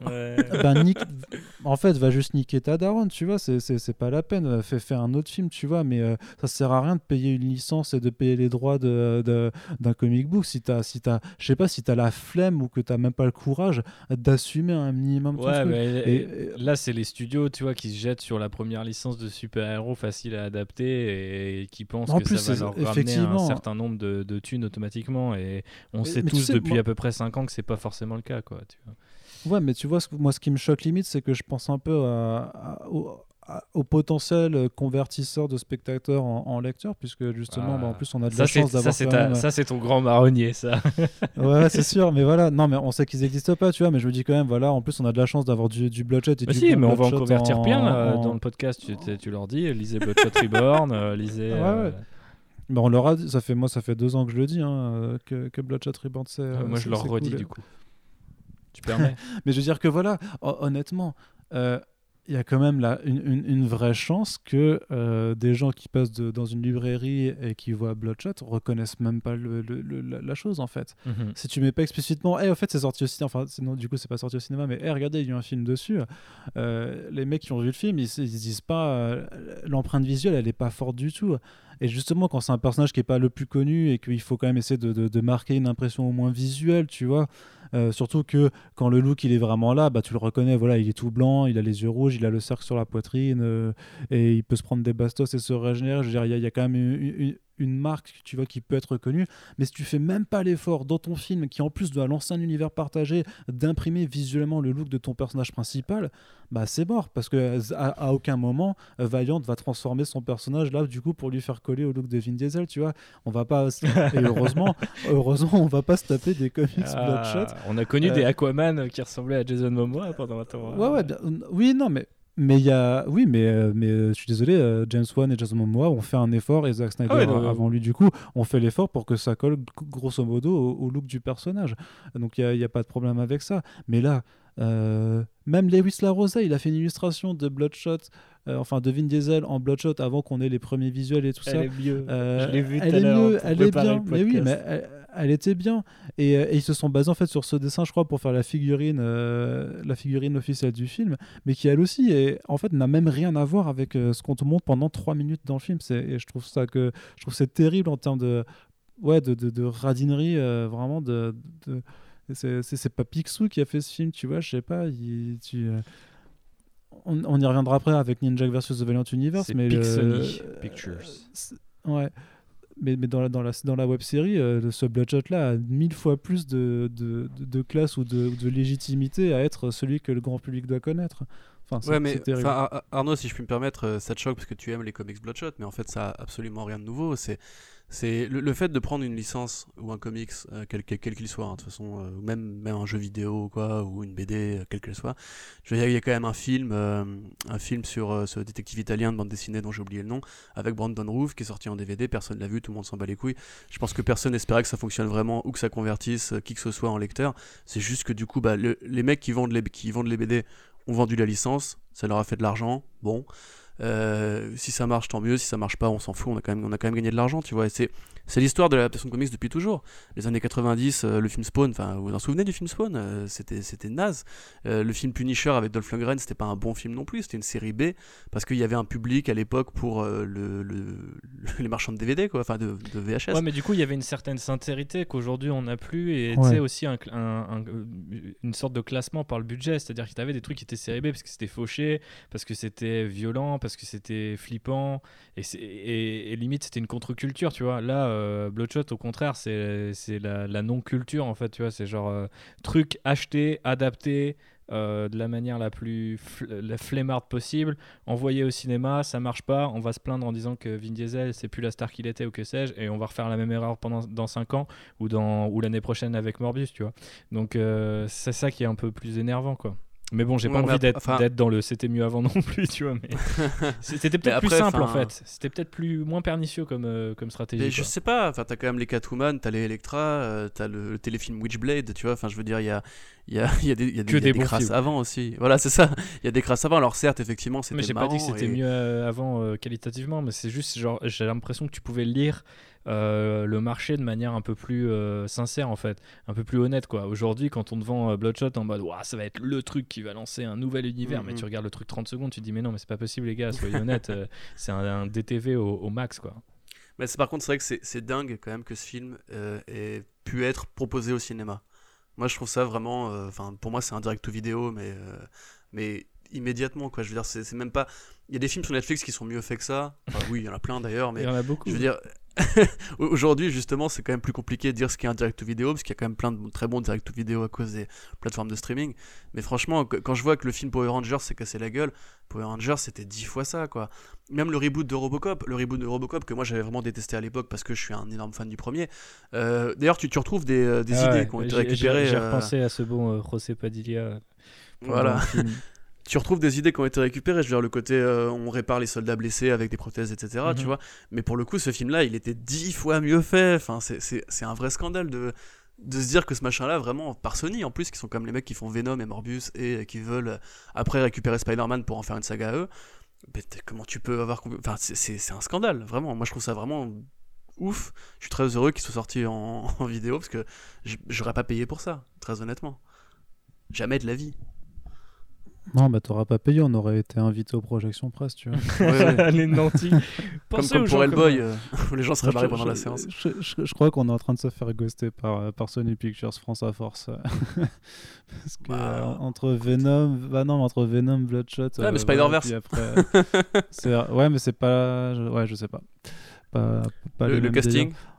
Le casting, du coup, ensuite, Aiza Gonzalez qui fait euh, Katie.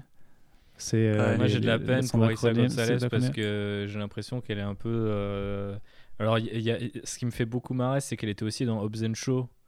Et euh, Oui. elle était juste là pour rouler une énorme pelle à Jason Statham. et C'était totalement gratuit. Et euh, il y a vraiment cette espèce de. hum, Comment dire de je sais pas, euh, de rivalité du coup entre Vin Diesel et Dwayne Johnson qui continue à, à s'exprimer à travers on va récupérer la même actrice euh, parce que bon tu vois elle passe bien devant une caméra et tout et euh, j'aimerais qu'elle puisse euh, alors c'était quand même déjà un peu le cas euh, dans Baby Driver mais c'est un peu à peu près le seul rôle en tout cas que je lui connaisse où ils ont- on a réussi à construire quelque chose autour, au- autour d'elle et, et la présenter de manière plus intéressante que juste oh regardez elle est bonne et on va la mettre à côté de n'importe quelle star pour en faire un, un faire valoir il y a aussi un minimum d'effets un peu Trinity dans le film parce qu'au final c'est grâce à elle que le film avance. C'est elle qui sauve euh, Bloodshot euh, plusieurs fois. Euh, mais il y a tellement de trucs qui, qui vont pas genre censée être une nageuse de combat, mais elle a à peine des épaules, le- l'espèce de, de- c'est quoi qu'elle a comme euh, membre bionique? C'est sa, sa, sa gorge, c'est ses poumons? Ça- ça- ça- une trachée, euh, une trachée. Elle respire avec une sorte de trou au milieu de. J'ai pas de compris sa du poitrine, tout quoi. et enfin tu vois. D'autant qu'elle fume en fait à un moyen dans le film. Ouais. Au début, on te dit que elle, elle n'inhale plus par la bouche, mais à un moment donné, elle fume quand même. Tu vois. Donc, Mais euh, je sais pas voilà. si c'était justement, j'ai cru que c'était une blague sur le fait que les gars en avaient vraiment rien à foutre. Ouais. de. Moi, je croyais que la fumée allait sortir par le par le trou, tu vois. Ouais, c'est ça, Justement, ça, pareil, aurait été marrant, mais non. Non, mais tu vois, il n'y a même pas de jeu, tu vois, parce que quelque part, tu prends une actrice euh, qui est aussi euh, euh, jolie que Esa Gonzalez, tu te dis, bah voilà, on va, enfin, elle va être aussi handicapée que les autres gars, donc il y en a un qui est aveugle, il y en a un qui a perdu ses jambes. Bon, bah elle, elle peut pas respirer, alors du coup, elle a une trachée sur le torse, mais ils en font rien de. de d'étrange ou de dérangeant tu vois moi j'ai encore Bah, en tête euh, c'est- juste le trope que quand, quand Guy Pearce lui demande, enfin lui, euh, lui bidouille le truc et qu'elle arrive plus à respirer, tu vois, c'est juste ça pour, pour dire qu'en fait, voilà, c'est vraiment le méchant qui, euh, qui, euh, qui malgré, euh, malgré qu'il ait sauvé, euh, Non, ça se dit pas malgré que, malgré avoir sauvé ses, euh, ses soldats, en fait, bah, les, les manipule et peut désactiver leur fonction bionique. Ouais, mais je veux dire, à ce moment-là, tu sais déjà que Guy Pierce, déjà, tu t'en rien à foutre de ce mec. Le rôle, il est éclaté au sol. Et euh, tu vois bien que le gars gère une corporation euh, des plus euh, obscures. Donc, tu t'attends pas à ce qu'il ait de l'empathie, ni pour elle, ni pour les autres, tu vois. Et c'est pour ça que je pensais à Michael Bay, parce que c'est tout à fait dans ses cordes de faire un truc un peu larmoyant ou un minimum badass avec la figure du soldat sacrifié, tu vois, qui se rebelle un peu contre l'autorité, ce qu'elle finit par faire dans le film. Mais. Encore une fois, c'est tellement euh, fait avec euh, une, vulgarité et si peu d'énergie que, enfin, ça peut pas, euh, tu vois, ça peut pas te transcender ni même te toucher quoi. Du coup, j'ai de la peine pour elle et pour tout le reste du casting parce que autant Vin Diesel, je, je sais très bien que le mec continuera d'avoir une carrière et que c'est lui qui emmène ses projets droit dans le mur comme un grand s'il veut, mais tous ces gens-là, là, euh, ils méritent quand même un peu mieux, sans doute. Ouais. D'ailleurs, pour, pour le fun fact, je viens de voir que, que Eiza Gonzalez était déjà dans, une, euh, dans, dans, dans Jam et les J'aime les hologrammes. hologrammes, ouais. Ouais, c'est ça. fait. Voilà. Tu l'as vu ce film voilà. Non, je l'ai pas vu. Ouais, c'est pas bien. Ok. c'est pas Non, bien non plus. pas, terrible. Non, mais, mais effectivement, le truc, c'est qu'elle a, elle, elle a rien à faire, tu vois. C'est, pas trop que. Quand je disais que, que tout le casting joue pas ou oublie de, de jouer ou oublie de, de, de se rappeler qu'ils sont dans un film Bloodshot, c'est quand même dû à l'écriture aussi. Tu, je veux dire, tu peux avoir le meilleur acteur du monde, euh, si tu lui écris un rôle de merde. euh, ça va être compliqué de, de, de pouvoir le sauver parce que même si tu le joues bien, euh, ton rôle de merde, ben, ça reste un rôle de merde. Euh, t'as la direction d'acteur aussi. Ouais, ouais, tu- bah, c'est- C'est pas un acteur qui joue tout seul. On, on lui demande de jouer un personnage, il doit coller à des stéréotypes pour être en accord avec, euh, avec la scène. En l'occurrence, euh, Isa Gonzalez, euh, ce qui est marrant, c'est que justement, elle a, elle a commencé euh, par le remake en série télé de. Enfin, elle a pas commencé par ça, mais elle a Ah, pété un le- peu Hollywood avec euh, le remake en série télé de euh, Une nuit en enfer. Ouais. euh, qui, où elle jouait du coup le personnage de. euh, ah, Salma- euh, Salma merci, euh, ça. tout à fait. Du, qui du coup, en fait, Oh. déjà de, de base est un peu le stéréotype de la, de la bonne meuf latine, quoi. Tu vois, Mhm. c'est, c'est déjà. En fait, elle, part sa carrière comme, comme un stéréotype. Et euh, après ça, du coup, ouais, elle a fait effectivement Baby Driver et Marwen de Zemeckis. Ah, je l'ai pas vu. Voilà, deux, deux trucs plutôt très corrects, euh, même si effectivement ça interroge encore des stéréotypes les, uns et les autres. Mais c'est vrai que depuis, ouais, comme tu dis, Hobbs and euh, bon, Alita, voilà, c'était un, vilain de second plan dans Alita. Euh, là, ce qui arrive apparemment, va jouer dans Godzilla vs Kong, euh, dans le prochain film de RZA, du Wu-Tang Clan. Donc euh, voilà, je ne suis pas persuadé qu'elle est un agent très, euh, très motivé à, en fait, à faire d'elle une vraie actrice, parce que là, c'est vraiment des projets automatiques où effectivement, il faut toujours une nana un peu sexy, parce que, euh, parce que le public du cinéma est ce qu'il est, quoi. Mais enfin, quand je disais que le film il faisait rétro, même, même dans ses choix de casting, il fait super rétro. Ah, à fond. Je, enfin, je veux dire, même quand on pense, quand on pense à l'acteur qui joue euh, le tech guy, euh, il faut que je retrouve son nom.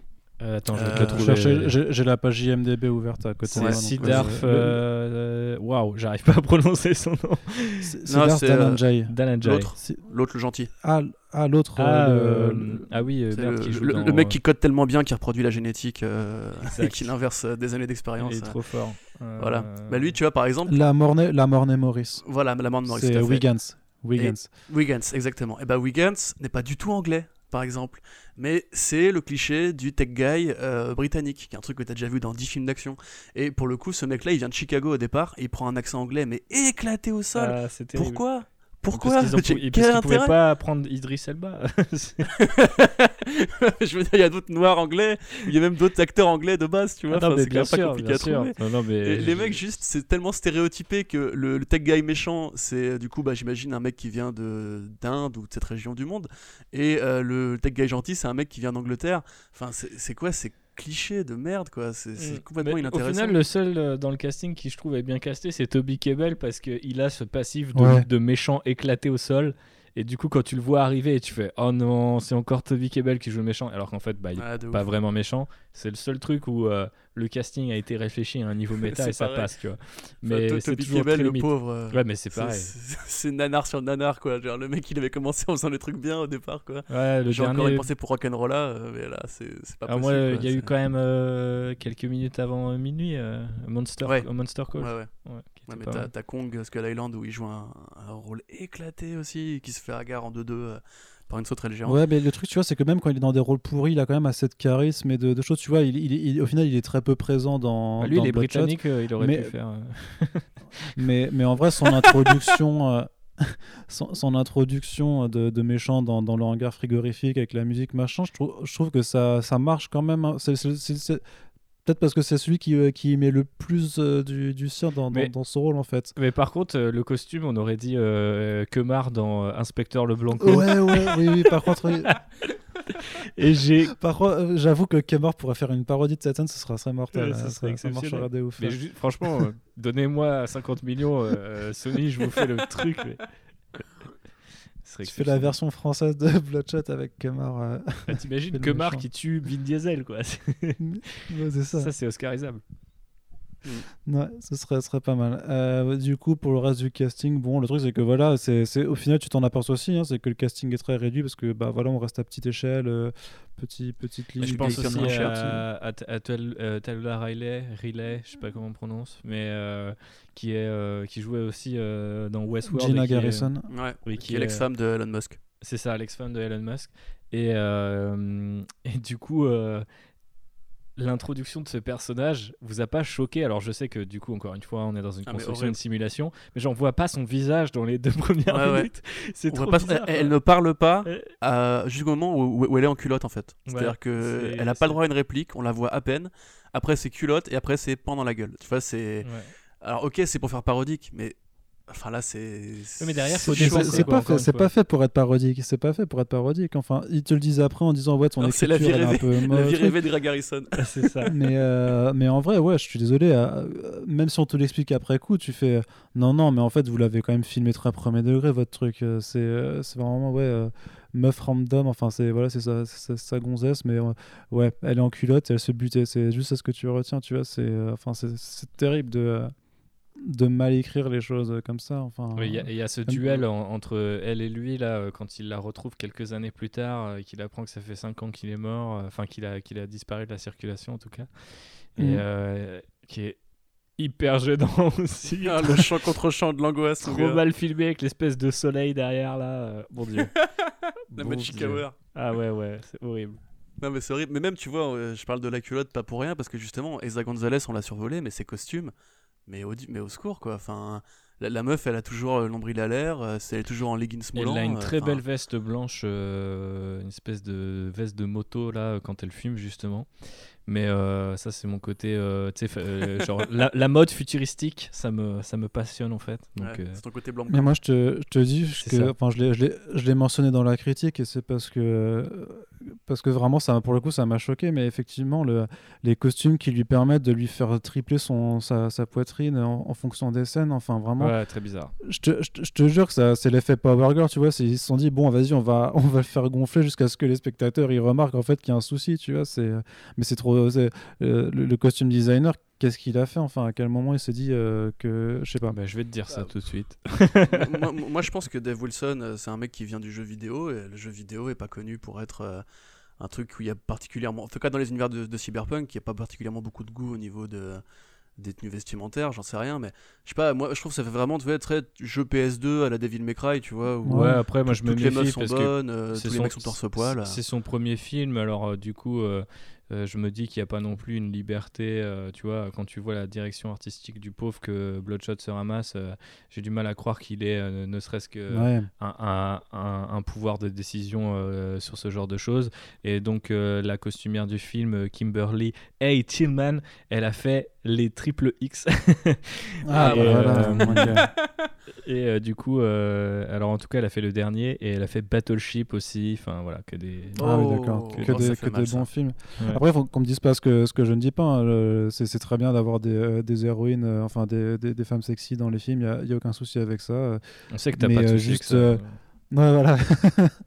mais, mais juste, euh, soyez, soyez plus malin en fait dans, dans la chose. Tu vois, tu, tu peux être sexy sans, euh, sans être vulgaire en fait. Et, et le truc, c'est Oui, que là, oui. C'est et- une chose d'avoir des femmes pour- sexy, mais avoir que des Voilà. femmes sexy, tu vois, c'est. Et, et pour que moi je dise que c'est vulgaire, tu vois, tu, tu connais mon seuil de tolérance à la vulgarité, tu vois. Donc pour que moi je trouve, pour que moi ça commence à me déranger, c'est que vraiment faut, euh, faut y aller. quoi. Ouais. Toi, t'es vraiment vulgaire Donc, en plus comme mec. hein. Bah oui, moi je suis clairement vulgaire, donc euh, j'ai- aucun sûr, il est problème en avec la vulgarité, tu vois. en caleçon. Ouais. il Non, en non, même caleçon, pas. je même je. Non, je suis pas en caleçon. je Il est en Marcel. ouais, mais Marcel Blanc ou Marcel Noir. Oh là surtout, là avec, là. surtout avec mes gros muscles, effectivement, ça, ça, aura, ça sera du, du plus bel effet. Euh, mais on ne parle pas de ma tenue vestimentaire, puisqu'on va continuer juste avec euh, le, le reste du casting, hein, puisque ah bah, euh, manque de chant, enfin, je sais pas si c'est manque de peau ou pas, mais il est limité, euh, comme les jeux d'acteurs, du coup, c'est bien, tout est cohérent dans ce film. On est dû qu'il y a aussi Sam, Sam Hugan qui fait donc le, vrai, le vrai méchant après Guy Pearce, quoi. Enfin, disons le, le méchant physique, tandis que Guy Pearce, c'est plutôt le, mé- le méchant un peu euh, psychologique, un peu intellectuel euh, de la chose, même s'il sait se servir d'un lance-roquette, euh, effectivement. Mm. Euh, et du coup, ce, ce, ce Sam-là, franchement, le truc des, des chewing gum qui, qui, qui, qui, qui l'écrase partout, qui, qui crache comme ça, c'est genre Encore je sais un, pas, je sais pas un si- bon gros clicheton. non, mais je- même au-delà du cliché, c'est juste euh, c'est le gimmick, il est trop naze, tu vois. C'est, Ah ouais, Il y a vraiment cette scène où il est face à la caméra et il laisse juste cracher son chewing-gum de la bouche comme ça, il le laisse par terre et tu fais, mais mec, genre, c'est, c'est, c'est pas beau, c'est, ça a en- pas de style, tu vois, fois, ça, donne rien. ça demande une sincérité et une, une- limite une passion pour le cliché quoi tu vois euh, si tu prends euh, un film qui est euh, tout aussi enfin peut-être pas tout aussi taré mais quand même plutôt plutôt flingué comme le Predator de Shane Black bien flingué par, par son studio t'as je crois que c'est Sterling K Brown qui a des espèces de, Ah, de, génial. De petits bonbons à la menthe là ou je sais pas quoi.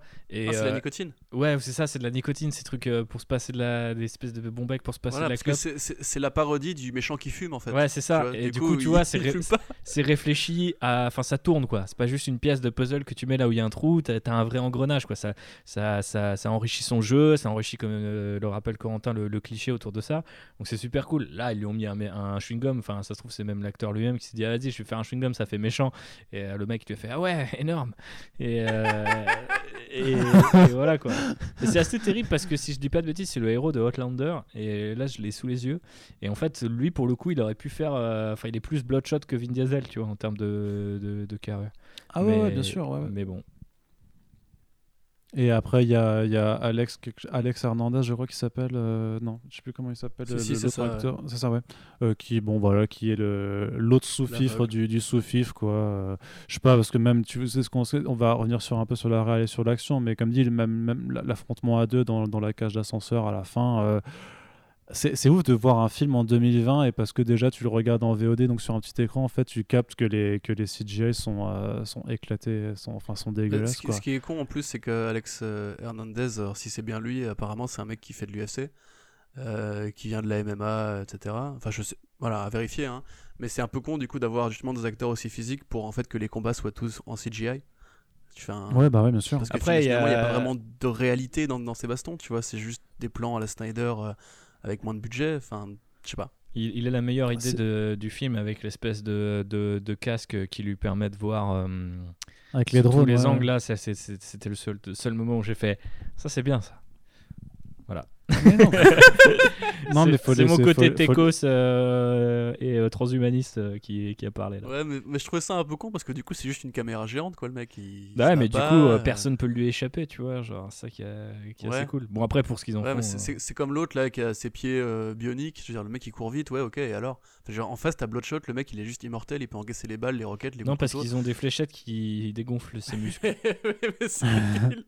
mais c'est débile, enfin je veux dire, c'est pas équilibré. Genre les mecs sont passés du, gars qui voit tout et du gars qui court avec des pieds en métal à Bloodshot qui est juste un mec immortel quoi. Bah après, c'est la façon de les mettre en scène aussi, tu sais, des fois. hein, euh, genre, il suffit. euh, je me souviens encore euh, de ce bon. euh, je, je continue de prêcher pour euh, ma paroisse, entre guillemets, mais ce bon Neil Blomkamp, quand il installe l'exosquelette sur Matt Damon ou même ce bon Charlton, euh, Charlton Copley, il n'est pas beaucoup plus physique que, que, que la, que, le- que la moyenne. Et pourtant, quand il enfile le truc, t'es là en mode ok, ça va chier, ça va se mettre des grosses patates, tu vois. Et Ouais, là, ça, pas ça, c'est de la mise en scène effectivement, mais Exactement. après. J'ai envie de dire que Neil Blomkamp, euh, je, bah, je, je Oui. te rejoins, hein, mais c'est Neil Blomkamp sait filmer des scènes d'action en fait. Voilà. Et là, Dave Wilson, je trouve qu'il sait pas, il sait pas trop les filmer en fait. Non, mais des fois, Mais Mais il a le coup, le mal, coup quoi. des bras, enfin le, le coup des quatre bras, moi je trouve pas ça idiot du tout en fait. ouais, ouais, ouais. C'est juste que Bah, directement quand ça va devenir bien, en fait, ça, ça devient une scène de, de money shot, euh, ouais, fond vert quoi. Non, Je sais pas, pas, pas je- ça spécialement m'a pas trop- inspiré pas trop non plus, marqué, quoi. Ouais, non. Bah, c'est même pas fond vert, c'est qu'elle est entièrement numérisée. Enfin, Ouais, les ouais, acteurs ouais. deviennent euh, des, euh, de, de vagues, de, de pâles copies des, des acteurs. Et, le truc, c'est que c'est- vraiment c'est criant, ça se voit. Je veux dire, la dernière fois, et pourtant, moi, je suis vraiment pas le plus fort pour, euh, pour, euh, pour capter ça, vraiment, parce que j'ai pas forcément l'œil. Mais la dernière fois que ça m'a autant frappé, je te jure, et, c'est- et et peut-être que ça va en faire rire certains, mais c'est devant, je devant un épisode de. Bah, c'est devant un épisode de Flash de la CW, quoi, tu vois. ouais. Genre les, les copies, Ça les copies numériques de l'acteur quand, quand il court tout vite là et que tu vois et tu vois, Bou, tu, bou, tu bou, fais Euh, Euh, c'est- ouais. T'as des plans comme ça en plus en chute libre dans, dans The Flash justement. Quand les, Ouais, tu non, les, deux. Flash se cavalent après, puis ils tombent, ils se C'est mettent ça, des non, patates ça. et tout. Oui, c'est ça. Et là, et là c'est très très, c'est très, c'est très très moche quoi. Et, et là, on est presque à ce niveau-là. Je pense que faut être honnête. Je pense que c'est quand même un peu mieux fait. Mais sur le coup, quand j'ai vu le truc, j'ai fait ah ouais, mais ça, ça dans deux mois déjà, c'est, c'est- ça a l'air d'avoir pris 10 ans en direct. C'est, Mm. T'as un autre truc qui a mal vieilli, c'est la référence à Kobe Bryant. Et là, je Ah, pense qu'ils elle auraient dû au montage. Elle fait très, elle fait très très mal, ouais. Kobe Je confirme. Elle Non, fait- non, non, gros. Elle fait Bah, mal. ils avaient pas, ils avaient pas pu la prévoir non plus. Donc. euh, Mais c'est- tu peux la cut, franchement, sans déconner.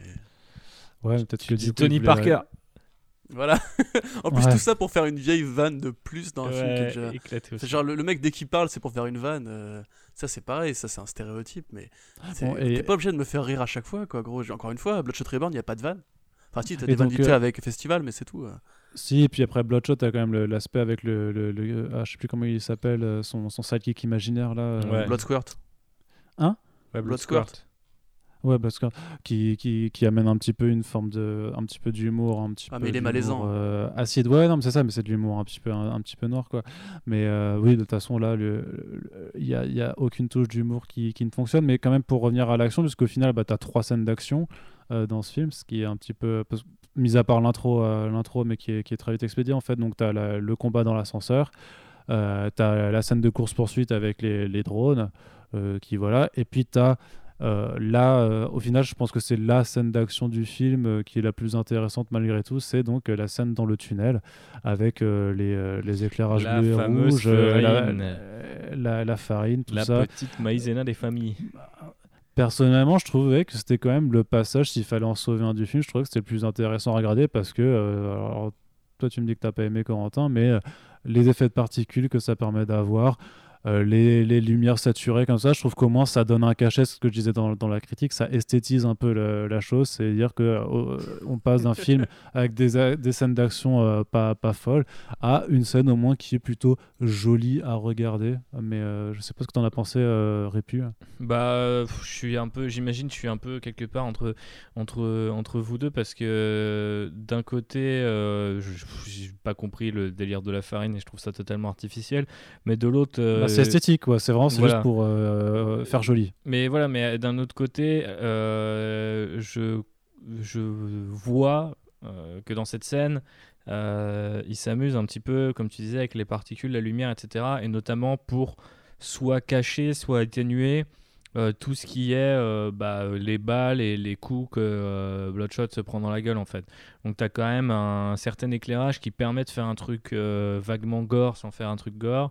Et euh, je pense que s'ils se le permettent uniquement dans cette scène, quasiment, euh, je crois peut-être un peu à la fin quand il prend un coup de lance-grenade, mais c'est- très bref. Euh, je pense que c'est parce que c'est vraiment l'environnement qui permettait de jouer là-dessus.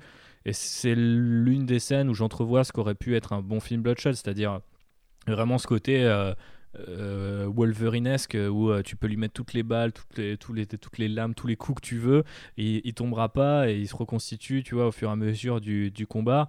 Et c'est là où forcément des mecs comme, euh, même si je trouve que depuis on les voit partout et que ça, ça leur a pas forcément fait du bien, mais c'est sûr que euh, si on revient sur la promesse de base et l'idée d'engager les réalisateurs de John Wick, un John Wick un, euh, immortel, euh, on a vu ce que ça a donné avec le deuxième épisode et c'est vrai que c'est quand même assez fun, tu vois.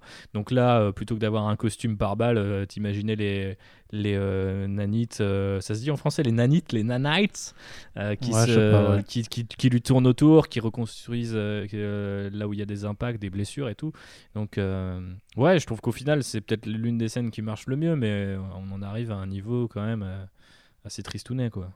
Oui, ça, ça reste triste et, c'est vrai que tu as, complètement raison. hein. Le fait que les, enfin, les fumées rouges, les, les- fusées de détresse rouges, ça permet en fait que euh, le sang, euh, quand il se fait tirer au, fusil à pompe dans la figure, ça permet en fait juste de ne pas avoir de sang vraiment. Et donc en fait, vu qu'il n'y a pas de différence, euh, bah, ce, n'est pas gore pour autant.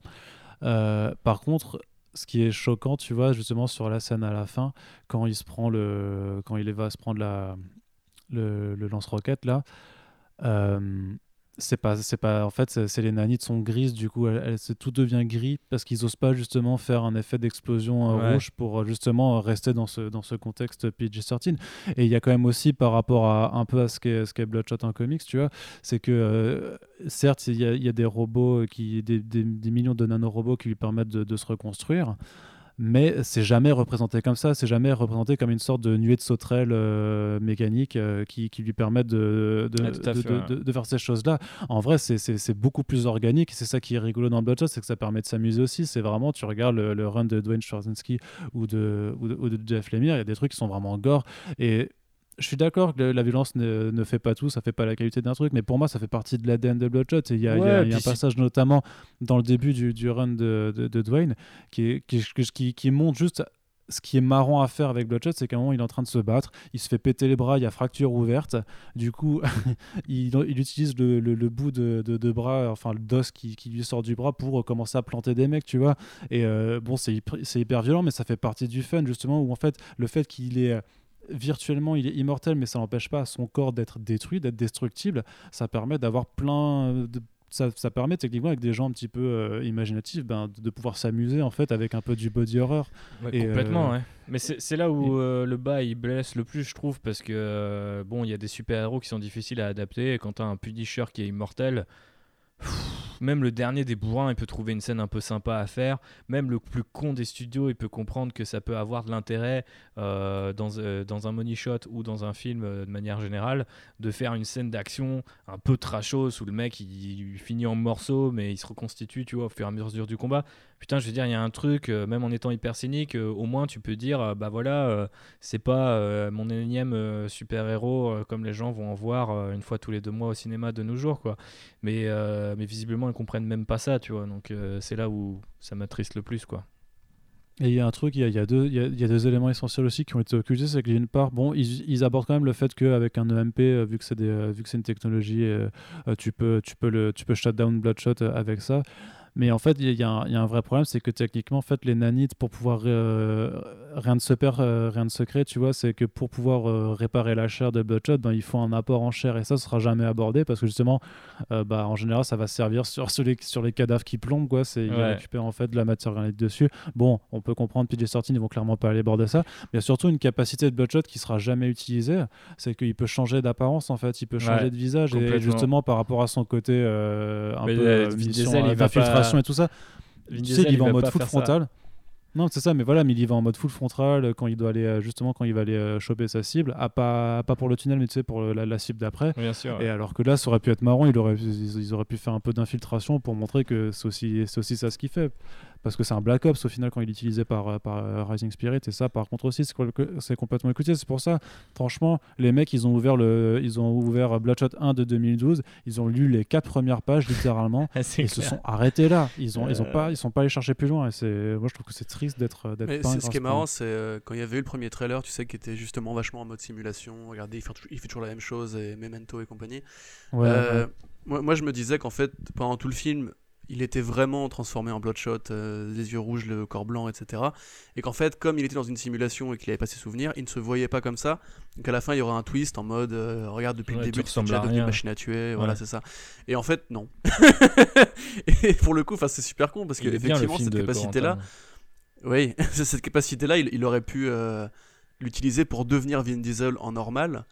Euh, et en fait, se, se passer du côté. Parce qu'on sait très bien que Vin Diesel n'a pas voulu.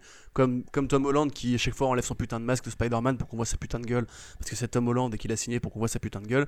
Là, c'est pareil, c'est Vin Diesel qui produit, qui a ramené tout le monde et compagnie. Donc il a envie qu'on voit Vin Diesel et pas un mec blanc avec les yeux rouges. Mm. Mais ils auraient pu juste dire il peut se transformer physiquement.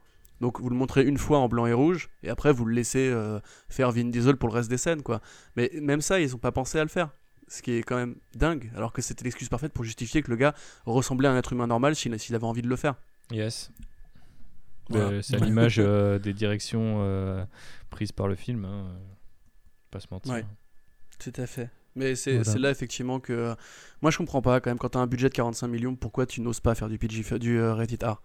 Je veux dire Vin, Vin Diesel bon c'est pas un mec qui fait beaucoup de rated R mais c'est un mec que les gens attendent pour un film d'action. Euh, voilà c'est pas un gros budget on a vu avec Joker qu'il y a des studios qui arrivent à prendre des risques quand le budget est léger.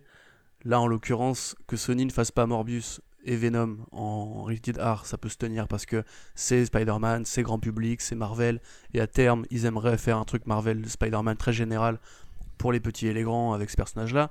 Mais en l'occurrence, Bloodshot, c'est un personnage de niche, avec un acteur qui parle à une niche, et un personnage qui, enfin, de fait, amène la violence, quoi. Je Donc là, pour. Ouais, le mais le coup, truc, c'est que si- s'ils voulaient le faire, euh, s'ils voulaient faire après un Harbinger en mode tout public, et euh, après, c'est les deux choses qui peuvent pas se concentrer. Enfin, ce, ce truc.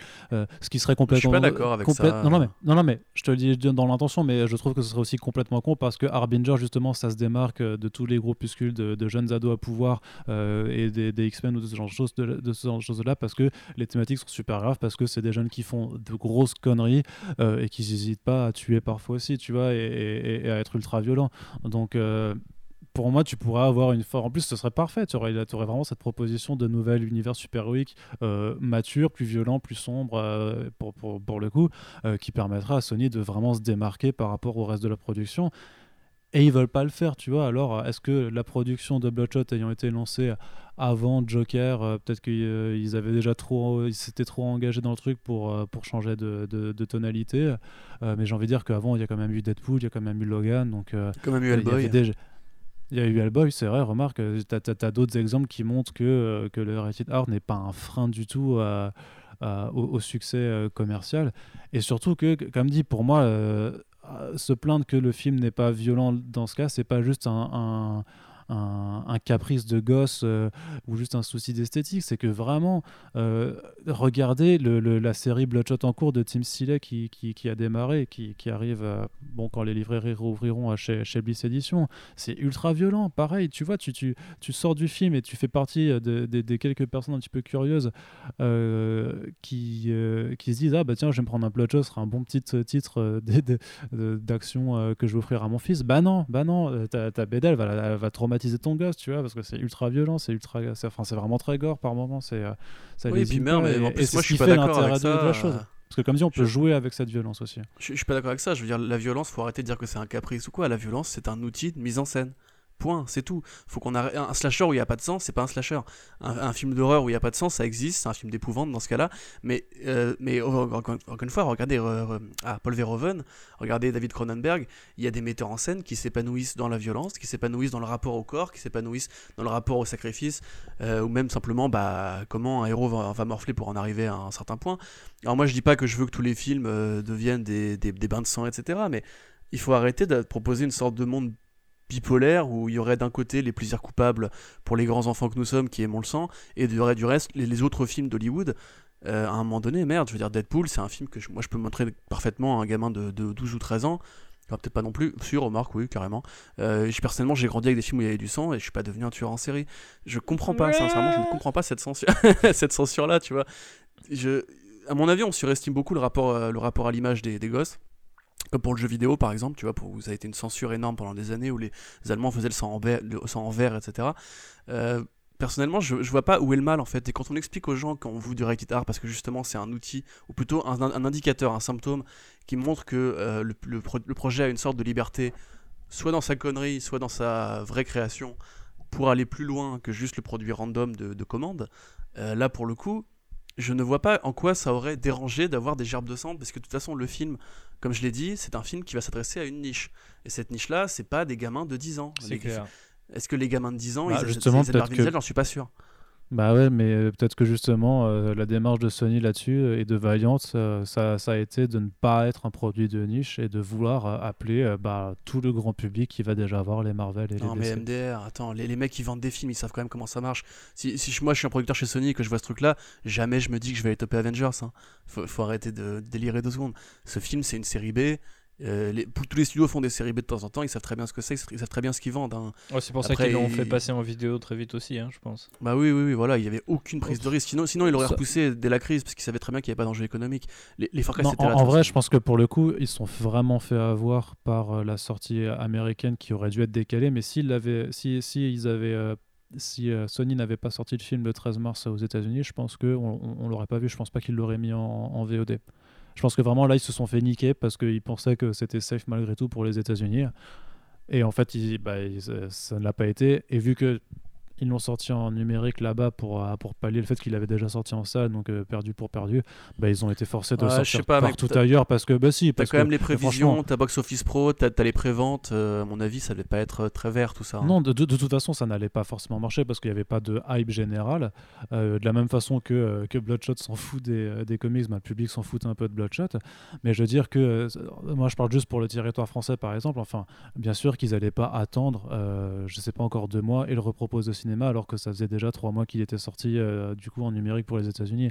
Mais je sais pas, je sais qu'il y a quand même beaucoup de gens en fait qui ont la flemme de pirater ou qui connaissent pas ça. Euh, donc, euh, il y a quand même un intérêt à sortir des, films en, de façon, euh, enfin, en salle ou alors en, en VOD euh, légal. Mais malgré tout, euh, le, je veux dire, tout a joué contre lui, tu vois. Et, euh, et je pense pas que, euh, que, enfin, ce que tu disais par rapport à la VOD, je pense que vraiment la- le seul argument c'était parce que de toute façon il était sorti et que le piratage allait faire le, le boulot à la place, donc ils ont essayé de, de raquer euh, quelques sous. Par contre, il y, a y quand même un problème sur la politique tarifaire, quoi. Parce que le proposer à 17 euros ou voire 14 euros, euh, qui est donc plus cher qu'une place de cinéma pour un film en VOD, euh, dur. Franchement, il était dur, sorti. euh, de, de faire ça. Il était sorti Hmm. en salle, il était pas sorti en DVD. Hein. Les, les pirates, s'ils avaient voulu le choper, ils auraient eu un screener pourri. Non, non, oui, oui, non, mais il est- oui, oui, mais je veux dire que je parle de la- du fait qu'il était disponible directement en VOD aux États-Unis. C'est pour ça qu'en France, ils n'ont pas attendu, tu vois. Alors que Ouais, ouais. techniquement, ils auraient pu se dire, bah non, la loi sur la chronologie, je sais pas, on a dit que ça sortait au cinéma, donc ça sort au cinéma, puis ça sortira vraiment après en, en numérique et en DVD. Mais là, il y a, bon, euh, situation exceptionnelle, on, fait, on prend des mesures exceptionnelles. Mais euh, comme dit, s'ils n'avaient pas été. euh, S'ils avaient vu, eu le nez un peu plus creux sur, euh, sur le fait qu'il fallait pas le sortir aux États-Unis euh, le, le 13 mars, je pense qu'on on, on ferait pas ce podcast, tu vois, et qu'on aurait attendu euh, comme, comme tous les autres films qu'on est en train d'attendre. C'est dommage Ouais. d'ailleurs qu'on puisse pas faire ce podcast dans cette réalité-là. bah oui, mais bon. Euh, Est-ce que bon, on, euh, on peut euh, finir sur, sur, sur la note du coup et après on pourra juste faire un petit post-scriptum sur Ninja versus The Valiant Universe. C'est ce que je propose du coup. Je, commence pour le coup. hein, J'ai mis un et demi, je crois, au film pour toutes les raisons qui sont détaillées dans la critique. Euh, C'est un film pour moi qui, euh, au-delà de ne pas être bon en fait, euh, est profondément, je m'en foutise par rapport à tout ce qu'il y avait à faire avec son personnage qui est intéressant à faire et surtout qui est radin. Vraiment, c'est vraiment ça qui m'a gêné. Tu vois, moi, j'ai préféré ce que je disais avant. hein, j'ai préféré Hellboy, même si c'est un mauvais film aussi, mais je préfère à la limite avoir un, un film comme Hellboy qui, à défaut d'être nul, au moins euh, se montre généreux dans ses conneries, plutôt qu'avoir un film qui juste ne fait rien, tu vois, et n'a rien à proposer et avec lequel tu peux même pas réussir à, rigoler. euh, à être euh, indulgent là-dessus. Donc voilà, un et demi pour moi. Euh, Corentin, à toi. Bah moi c'est l'inverse, je préfère largement un film qui, qui ne fait rien, mais qui du coup bah, devient juste euh, fade et nul et vide, qu'un film comme Hellboy qui est peut-être euh, l'un des films que j'ai le moins aimé euh, de la Terre. Euh, mais après voilà, que- comme je l'ai dit en, en début de podcast, moi je connais pas aussi bien Bloodshot que vous, et à l'inverse je connais beaucoup mieux Hellboy que Arnaud par exemple, et c'est pourquoi je me sens littéralement vraiment... euh, Enfin, agressé sexuellement au cerveau par, ce, par le film de l'année dernière. Alors que celui-là, tu vois, enfin, honnêtement, on s'est juste fait chier. Tu vois, avec Océane, on l'a maté un soir, d'ailleurs en même temps que République et Phobos. Euh, on a débriefé ça après, voilà, j'étais juste vide euh, d'émotion, d'envie, de... Je sais pas pourquoi on fait un podcast d'ailleurs, j'ai pas envie d'en parler, là, pour ce casse. Mais euh, non, plus sérieusement, voilà, c'est... Après, du coup, les... je pas comparer les notes, parce que très honnêtement, pour moi, chaque note a sa vérité, chaque film a sa vérité, il n'y a pas d'argus à avoir. Du coup, je lui mettrais moins que Hellboy, mais pour d'autres raisons. C'est-à-dire que Hellboy, j'ai mis un et demi, là, je vais mettre un. Voilà. Parce que j'ai conscience que c'est pas cool de tirer sur l'ambulance. Ce film, c'était pas fait pour être un bon film. C'était prévu pour être une série B, euh, voilà, pour essayer de faire un truc avec cette licence, ou pour donner à Vin Diesel un truc à croutonner en attendant Fast and Furious 9. Bon, euh, moi, Vin Diesel, vraiment, il me sort par les yeux. Je pense qu'il est temps qu'il arrête ou qu'il euh, change de carrière. qu'il fasse d'autres trucs, ou bien qu'il arrête carrément de faire ce truc-là, particulièrement le cinéma. Euh, je trouve qu'il il est, mau- il est mauvais, mais il est Ouais, mauvais. vas-y, va, va lui dire en face, hein. Si Ah bah, euh, carrément, mon gars, je vais lui envoyer un tweet. Octogone. Mais euh, non, mais tu vois, voilà, Vin Diesel, il- c'est pas qu'il m'est désagréable parce que très honnêtement, le, le garçon a l'air sympathique, mais c'est vraiment tellement une caricature de lui-même. C'est Vin Diesel, c'est une blague méta. C'est un, un, beauf euh, qui est en train de polluer un peu euh, le cinéma d'action, qui du coup, bah, de... parce qu'il y a quand même des clones de Fast. Et c'est le fait que moi ça me plaise pas, ça m'énerve parce que justement ça incite l'in- l'industrie à pas proposer des films d'action plus intéressants. Alors heureusement il y a Stahelski euh, et Letch en face qui ont inspiré d'autres modèles et d'autres clones. Mais voilà, du coup, Qui ont fait un ça, fast hein, quand même, euh, hein, par ailleurs. oui, je sais. mais c'est- pas, c'est pas une question de, de, de le détester, c'est juste une question de genre j'en ai vraiment marre. Et pour le coup, quand, quand il vient sur mon territoire, donc sur mes comics, bah, je trouve ça vraiment. euh, ouais, c'est- mal à propos, c'est déplacé, il n'y a aucune recherche, il n'y a, aucune esthétique, il a aucune énergie, il n'y a rien, c'est un produit creux qui est vide, qui est vraiment pas distrayant une seconde, il n'y a pas d'idées, il y a des idées qui contredisent d'autres idées dans le même film. Euh, Et- et- et alors, c'est un, sous-produit de Blomkamp, de Michael Bay, de Verhoeven. Donc vraiment, voilà, rem- rematez le Robocop, le remake, si vous voulez voir un film qui ressemble à Bloodshot et qui est moins bien que Robocop. J'ai ne une question troll. J'ai une question troll. Si je te dis, euh, ouais, mais au moins c'était quand même mieux que Birds of Prey. Euh, je, je te réponds pas, je te bloque, instant bloc. non mais Bir- Birds of Prey, voilà, les scènes d'action, putain, ça envoyait quoi, je veux dire. Et puis les personnages étaient plus intéressants, plus travaillés. euh. Non, enfin, Il y a Birds une of Prey, moi c'est un, un- film, c'est un film plutôt correct. hein. Je trouve que beaucoup de gens ont été assez méchants avec. euh, parce qu'aujourd'hui, c'est facile de taper sur tout le monde. Bref, voilà, donc sans vouloir vraiment être méchant, parce que honnêtement, ce film, il, il va se casser la gueule, et donc ça sert à rien de le défoncer, parce que de fait, il existe que pour, euh, que pour échouer. Moi, je trouve vraiment que c'est pas cool de faire ça à Valiant, et mon courage à Bliss, et, et vraiment à tous les gens qui pourraient avoir vu le film et dire Ouais, c'est vachement bien, je connais pas le personnage, mais c'est vachement bien. Lisez les comics, vraiment, si vous voulez rentabiliser votre temps, lisez les comics, Ouais. et ne vous arrêtez pas à ça. Il y a une intégrale Bloodshot Reborn qui sort. euh, je sais pas si elle était sortie. Non, elle devait sortir justement euh, pour, pour le film, et du coup, avec euh, la fermeture des librairies, euh, euh, ça, ça sortira après. Par contre, euh, si jamais vous nous écoutez et que vous êtes dans la région bordelaise, je, sais que, euh, que Bliss fait quand même des livraisons localement sur la ville de Bordeaux et alentour. Donc, il faut voir si- s'ils ont leur, le- bah, ils ont sûrement leur Bloodshot qui, qui sont compris. Donc voilà, si vous êtes euh, dans le coin euh, et que vous avez envie de lire du Bloodshot, comme dit, on, vous le recommande. Celui de, Jeff Lemire, c'est une, une très très belle, c'est un très beau morceau justement qui montre tout ce qu'il y a à faire avec ce genre de personnage. Euh, République, ta note Euh, on est obligé de mettre une note Ok. Ouais, Euh, oui, oui, euh, c'est la, c'est- Eh, c'est la tradition, hein, tu connais. euh, on va pas- ouais, bah je sais pas, 1 ou 0,5, hein, honnêtement, je, je m'en fous un peu quoi. Mais euh, non, mais. Si, si tu mets 0,5, ça me permet de faire une note à, à 1 global, donc c'est plus facile. ouais, allez, calculer de 0,5. Euh, après, quel, euh, hater, quel hater ce République Mais. Non, Non, mais mais- République ne croit plus dans les notes, hein, faut le savoir. Alors déjà depuis longtemps, mais effectivement, mais euh, première chose, deuxième chose, Depuis Age of Ultron. c'est sûr. Ouais, Euh, ça j'allais le dire. oui, mais qui est encore connu euh, pour une note qu'il a donnée sur une critique? Voilà, voilà. Ça, c'est une- Légende, c'est- légende vivante. C'est un, c'est un certain talent euh, c'est, qui, que j'ai gagné euh, ce jour-là. Euh, non, mais pour revenir sur Bloodshot, moi je suis d'accord avec ce bon Corentin. hein. Je vois pas pourquoi on devrait insister plus que ça. C'est un film qui, de toute évidence, cumule tous les symptômes de l'industrie hollywoodienne slash des films de super-héros de nos jours, qui mélange ça avec toutes les euh, obsessions euh, de Vin Diesel et euh, toutes les manières dont il a pu faire preuve dans ses dernières productions. Donc effectivement, c'était un film qui était condamné à, passer sous le radar au mieux ou à se planter royalement. En l'occurrence, il a fait un peu des deux quoi. Euh, Il a réussi à faire les deux, c'est quoi son seul succès en fait bah, c'est ça, c'est-à-dire que tout le monde s'en fout. Tout le monde s'en fout, mais c'est quand même une royale plantade, quoi. Alors après, euh, comme disait euh, Corentin, vu que de toute façon ils n'ont pas investi tellement d'argent dedans, j'ai pas l'impression que les que qui que ce soit euh, croyait dans ce truc-là. Et c'est ça en fait qui me dérange parce que quelque part on fait une heure ou deux à discuter d'un truc euh, pareil euh, que les gens peuvent apprécier et euh, je respecte les gens qui apprécient. Je veux pas les insulter personnellement en disant que j'ai pas aimé le film. C'est jamais mon intention, contrairement à ce qu'on a pu lire sur internet ces dernières années. Mais Je sais pas, je, je, comprends pas en fait pourquoi on continue de faire des films comme ça et on continue d'en parler. On voit très bien que ça passionne ni le casting, ni les producteurs, qu'on dépêche un mec qui sort de la cinématique pour réaliser tout ça parce qu'on pourrait pas le faire, on, les producteurs peuvent pas encore le faire eux-mêmes ou avec un algorithme qui placerait les angles de caméra devant les acteurs. Donc euh, voilà, on finit par arriver je sur. Pense, je pense que ça passionnait vraiment euh, Dinesh à l'époque. Je pense que je pense que ça passionnait vraiment les lecteurs de, de Valiant de pouvoir avoir droit à leur, à leur film avec. Euh, oui, mais c'est pas eux qui font le film, euh, en l'occurrence Arnaud. Donc tous bah, ces gens-là. Dinesh a mis la thune. Bah, je, Dinesh il a mis la thune et honnêtement bah, à sa place, euh, genre un peu le Sun, tu vois. Mais il a mis la thune euh, pour au final euh, se faire écarter. se faire, oui, se faire, oui, oui, oui, je pense qu'il a. Donc je sais pas vraiment s'il a mis, il a mis la thune à l'époque, quoi. là, ce film-là, il a à mon avis rien à voir avec ce que lui avait en tête.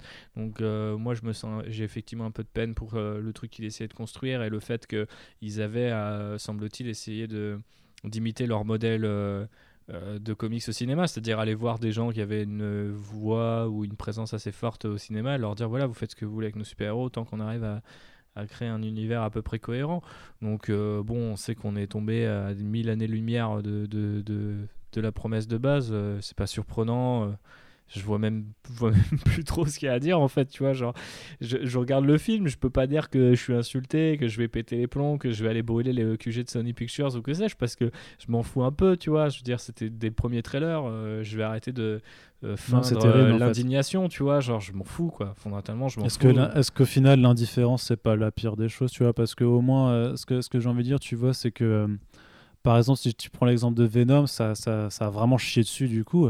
Mais au final, Sony était content parce qu'il y avait un tel bad buzz dessus que euh, ça attirait la, curiosité des gens et que du coup, tu avais une armée de, défendeurs de l'extrême, de défenseurs de l'extrême qui disaient euh, Oui, c'est 800 millions surtout. C'est pas aussi nul que ça en a l'air, euh, je vais aller voir par moi-même. Là, pareil, tu as quand même la majorité des critiques qui, se disent, qui, qui, qui expliquent que c'est nul.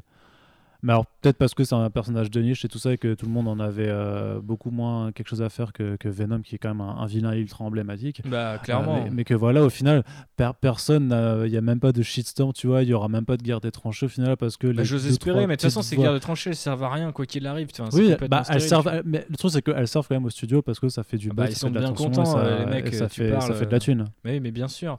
Mais c'est pour ça qu'au final, je sais pas si l'indifférence c'est le pire des trucs, mais je veux dire, quand tu m'invites à faire un podcast, je suis content de vous voir de, vous deux et je suis content d'être dans les oreilles de tous ceux qui, euh, toutes celles et ceux qui oseront nous écouter. Mais, d'un autre côté, tu vois, qu'est-ce que j'ai à dire, tu vois, aujourd'hui sur ces films? Enfin, euh, plus grand chose. Hein. je pense qu'on vieillit, euh, on a et vous, vous continuez de le faire. C'est plus mon cas, mais je veux dire, alors peut-être à ma petite échelle avec Star Wars ou avec d'autres d'autres franchises, mais je veux dire, l'usure, elle se fait sentir. Euh, on, vous continuez euh, sur le site euh, de mettre en valeur, enfin pas de mettre en valeur, mais d'attirer l'attention des gens sur un certain nombre de, de vices et de clichés de l'industrie. les gens, ils continuent de servir à la même soupe, bah, grand bien leur face, tu vois. Mais bon, après, je peux pas non plus euh, les plaindre, euh, ni même euh, commencer à partir dans, dans, une bataille d'arguments sur, sur quelque chose d'aussi insignifiant qu'un Bloodshot version 2020, tu vois. Genre, ah moi, je, moi, je compte même pas en reparler après aujourd'hui. Hein. même si un mec vient me dire, ah, t'es un bah. connard, t'as dit du mal de Vin Diesel, je dirais, bah ouais, pense ce que tu veux, tu vois, je t'interdis pas de kiffer. Mais tu vois que tu vas avoir un, mec qui va, comme pour Eminem, tu sais, qui va, qui va, qui va se créer un compte euh, Vin Diesel 94. Ah ouais, non, mais lui, tu sais, gros, je vais te dire, je l'ai masqué, je masqué dix fois, il est revenu à chaque fois, je lui ai jamais répondu, hein, très honnêtement. Euh. C'est même pas drôle, tu vois, il est même pas marrant celui-là. Il est comme, il est comme Bloodshot, il revient toujours. Il peut... Donc voilà, je voulais revenir sur un truc que République a dit. Euh, qui est pourquoi on continue nous à en parler en fait de ces films là alors qu'on sait très bien que généralement ça va pas être ça va pas être des grands films, ça va rarement être à la hauteur des comics. Et le fait est que ces dernières années, ces dix dernières années, il y a très peu de contre-exemples. Mais le fait est justement que pour beaucoup de gens, les comics sont dilués dans le cinéma, que c'est un truc qui n'existe pratiquement qu'à travers le cinéma. Et malheureusement, on est encore nous-mêmes euh, victimes de ça. C'est-à-dire que les simples chiffres d'audience de Comics Block le montrent. Les news cinéma, bah, elles font énormément de vues, en tout cas beaucoup plus que les news de Comics VO particulièrement. Ouais, je connais cette réalité. Hein. bah voilà, tu vois. Et, le fait est que nous, comme c'est pas que le marnier de Arnaud, la conversion des lecteurs en comics. Euh, je pense notamment voilà un article euh, du très bon site Numérama et c'est pas du tout une une critique ou une revanche envers eux. Je veux dire, je pense pas que ce soit des lecteurs de comics particulièrement, et, ils ont probablement des, ils sont probablement fans des adaptations eux-mêmes, euh, qui listaient récemment euh, du coup des podcasts à écouter. Et dans la catégorie comics, c'était un podcast qui parlait euh, de cinéma et d'adaptation de comics et pas de comics directement. Et le fait est que pour, pour beaucoup de ces gens-là, en fait, même pour des chaînes YouTube, pour plein de gens comme ça, en fait, les comics maintenant c'est juste une part du cinéma qui est Marvel, qui est Warner, qui est. c'est une extension en fait du, cinéma, quoi. C'est une succursale, quoi. Tout à fait. Et du coup, mine de rien, on est un peu obligé de, devoir prendre ces films un par un pour dire ce qu'ils ne font pas bien et ce que les BD font mieux, en espérant que peut-être il y a une oreille dans le tas qui se dise. Euh, bah allez, je vais essayer d'ouvrir la BD en question, peut-être de convertir mon entourage et compagnie. Alors après, est-ce que ce cercle vertueux là fonctionne? J'en suis pas certain. Mais euh, voilà, pour Bloodshot, moi, c'est comme je disais mhm. tout à l'heure, si, si, vous voulez retenir un truc de tout ce podcast, c'est, euh, on l'a déjà dit dix fois, mais voilà, c'est aller lire Bloodshot, aller acheter Bloodshot et, et de nous écouter. Et, voilà. et, surtout sans voir le film, parce que pour le coup, vu que le prix de vente euh, en numérique, là, c'est de 14 à 17 euros, bah, pour le même prix.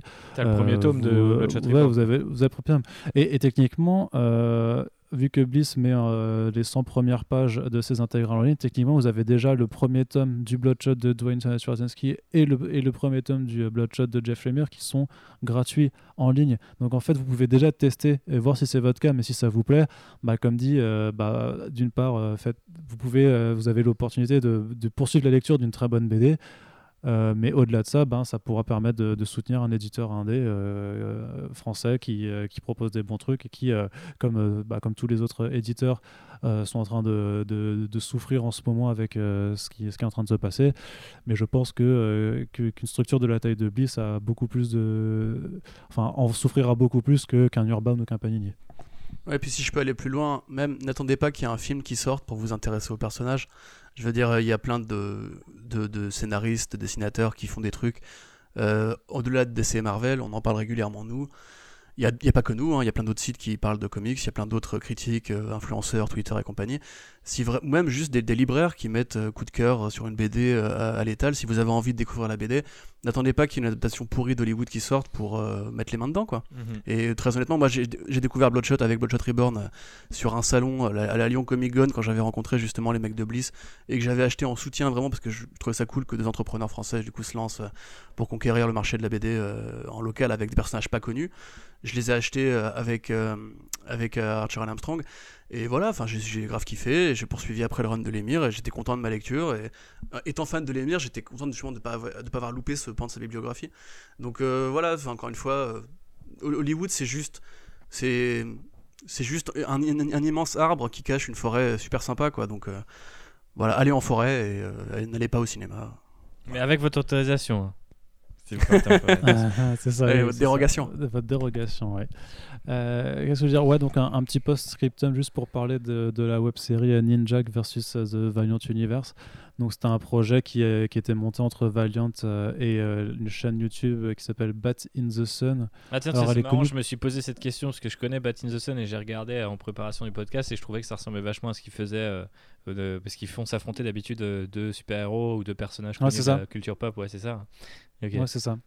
Donc quelque part, c'est un peu une extension de, leur concept, mais appliqué à l'univers Valiant, puisque grosso modo, dans Ninjak versus The Valiant Universe, Ninjak, donc, qui, est un, qui, est, euh, qui est un super ninja entraîné euh, par, et utilisé par le MI6 pour faire plein de missions dangereuses, en fait, va être euh, manipulé par Roku, une de, ses, une de ses ennemis, qui est un peu une forme de, de Médusa, on va dire, en, très méchante, pour dérober un, objet sacré, et ce faisant, bah, il va se mettre à dos tout le reste des héros de, de Valiant qui forment euh, l'équipe euh, qui s'appelle Unity.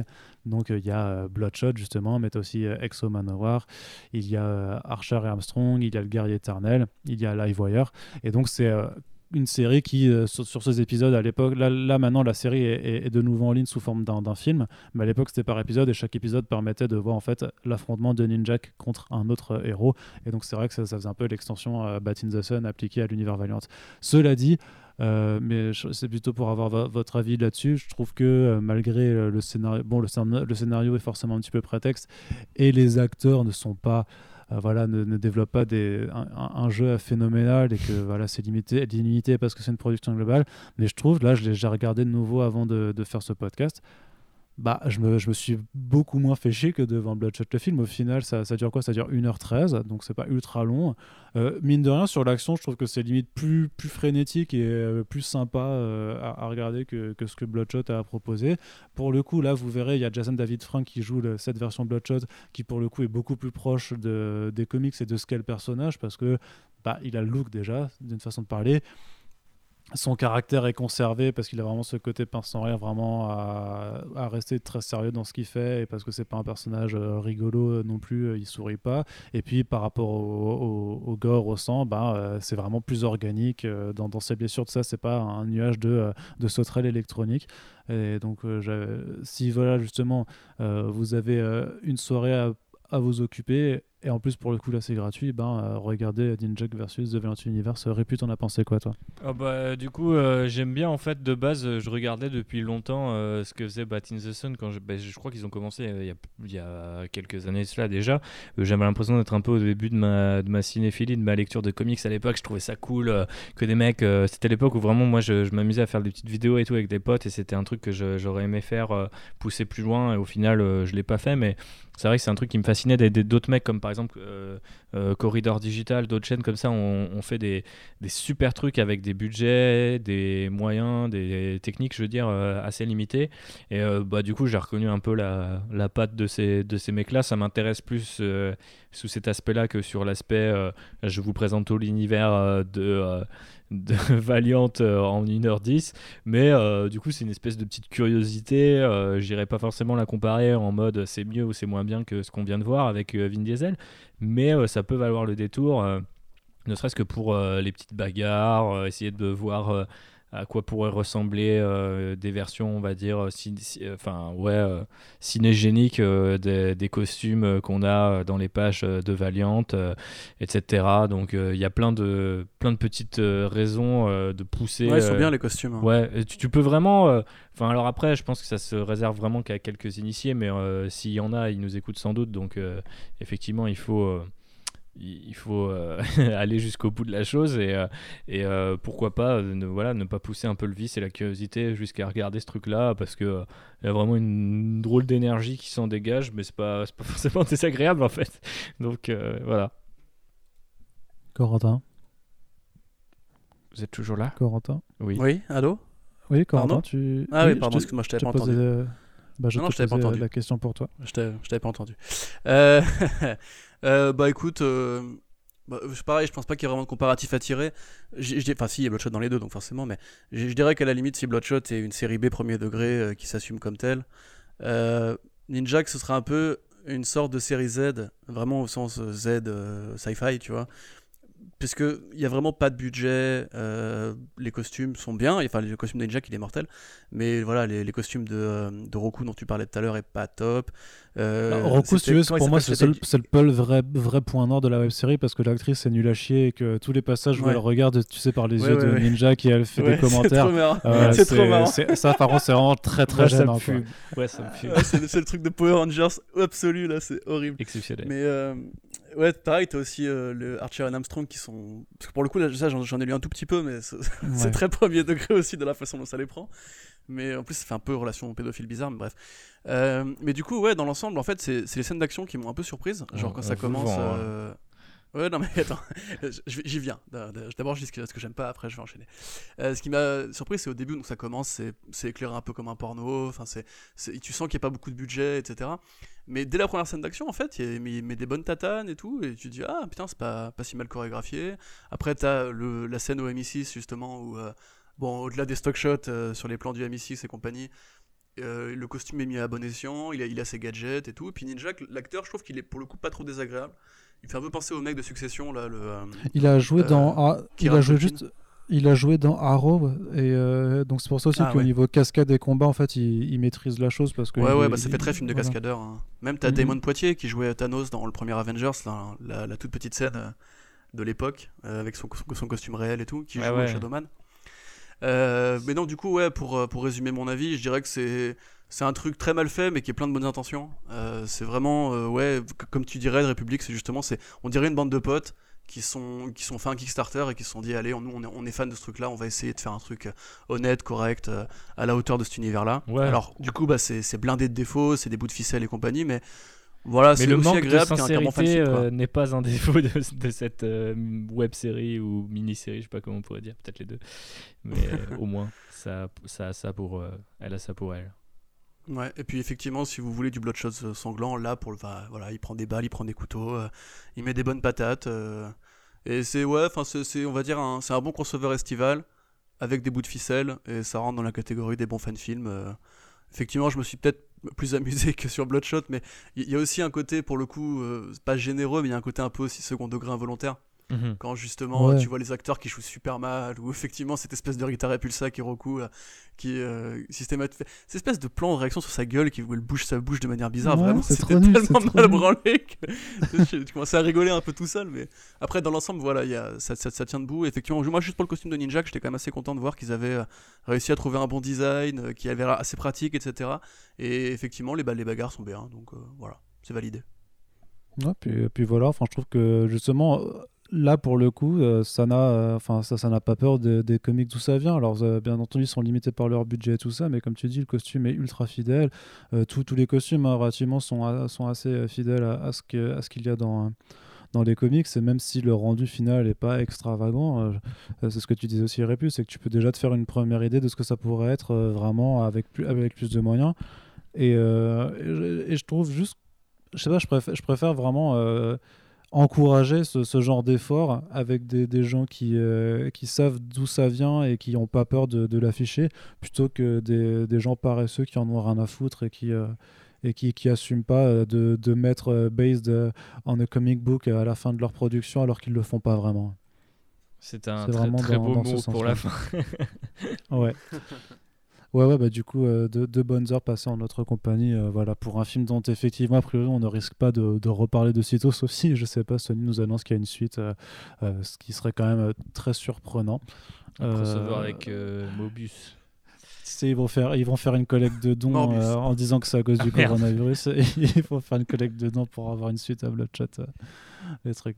Enfin bref, on espère que l'émission vous a plu malgré tout. Si vous faites partie des gens qui ont passé euh, deux heures de leur vie euh, de- devant ce film, dites-nous ce que vous en avez pensé, si vous êtes d'accord ou pas, si, si vous souhaitez apporter une note plus sucrée à, à nos commentaires, même si je pense qu'on, enfin je trouve pas qu'on ait passé deux heures à, à faire du du défonçage en règle euh, comme on a pu le faire sur d'autres podcasts euh, vraiment.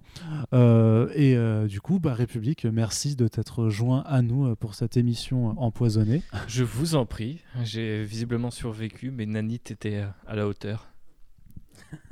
Corentin merci euh, également à toi bien de rien, ma gueule. d'être euh, toujours euh, présent avec nous et puis ben voilà hein, c'est le confinement donc on continue à faire des podcasts on continuera à vous en faire cette semaine et euh, n'oubliez pas que vous pouvez euh, participer à la vie du site en tout cas à, à- à soutenir le site qui euh, je vous l'ai déjà dit en fresh start ben, pâtit également hein, d'une actualité qui, qui, qui se tarit donc voilà plus que de raison plus La que preuve, hein. jamais vous Ouais.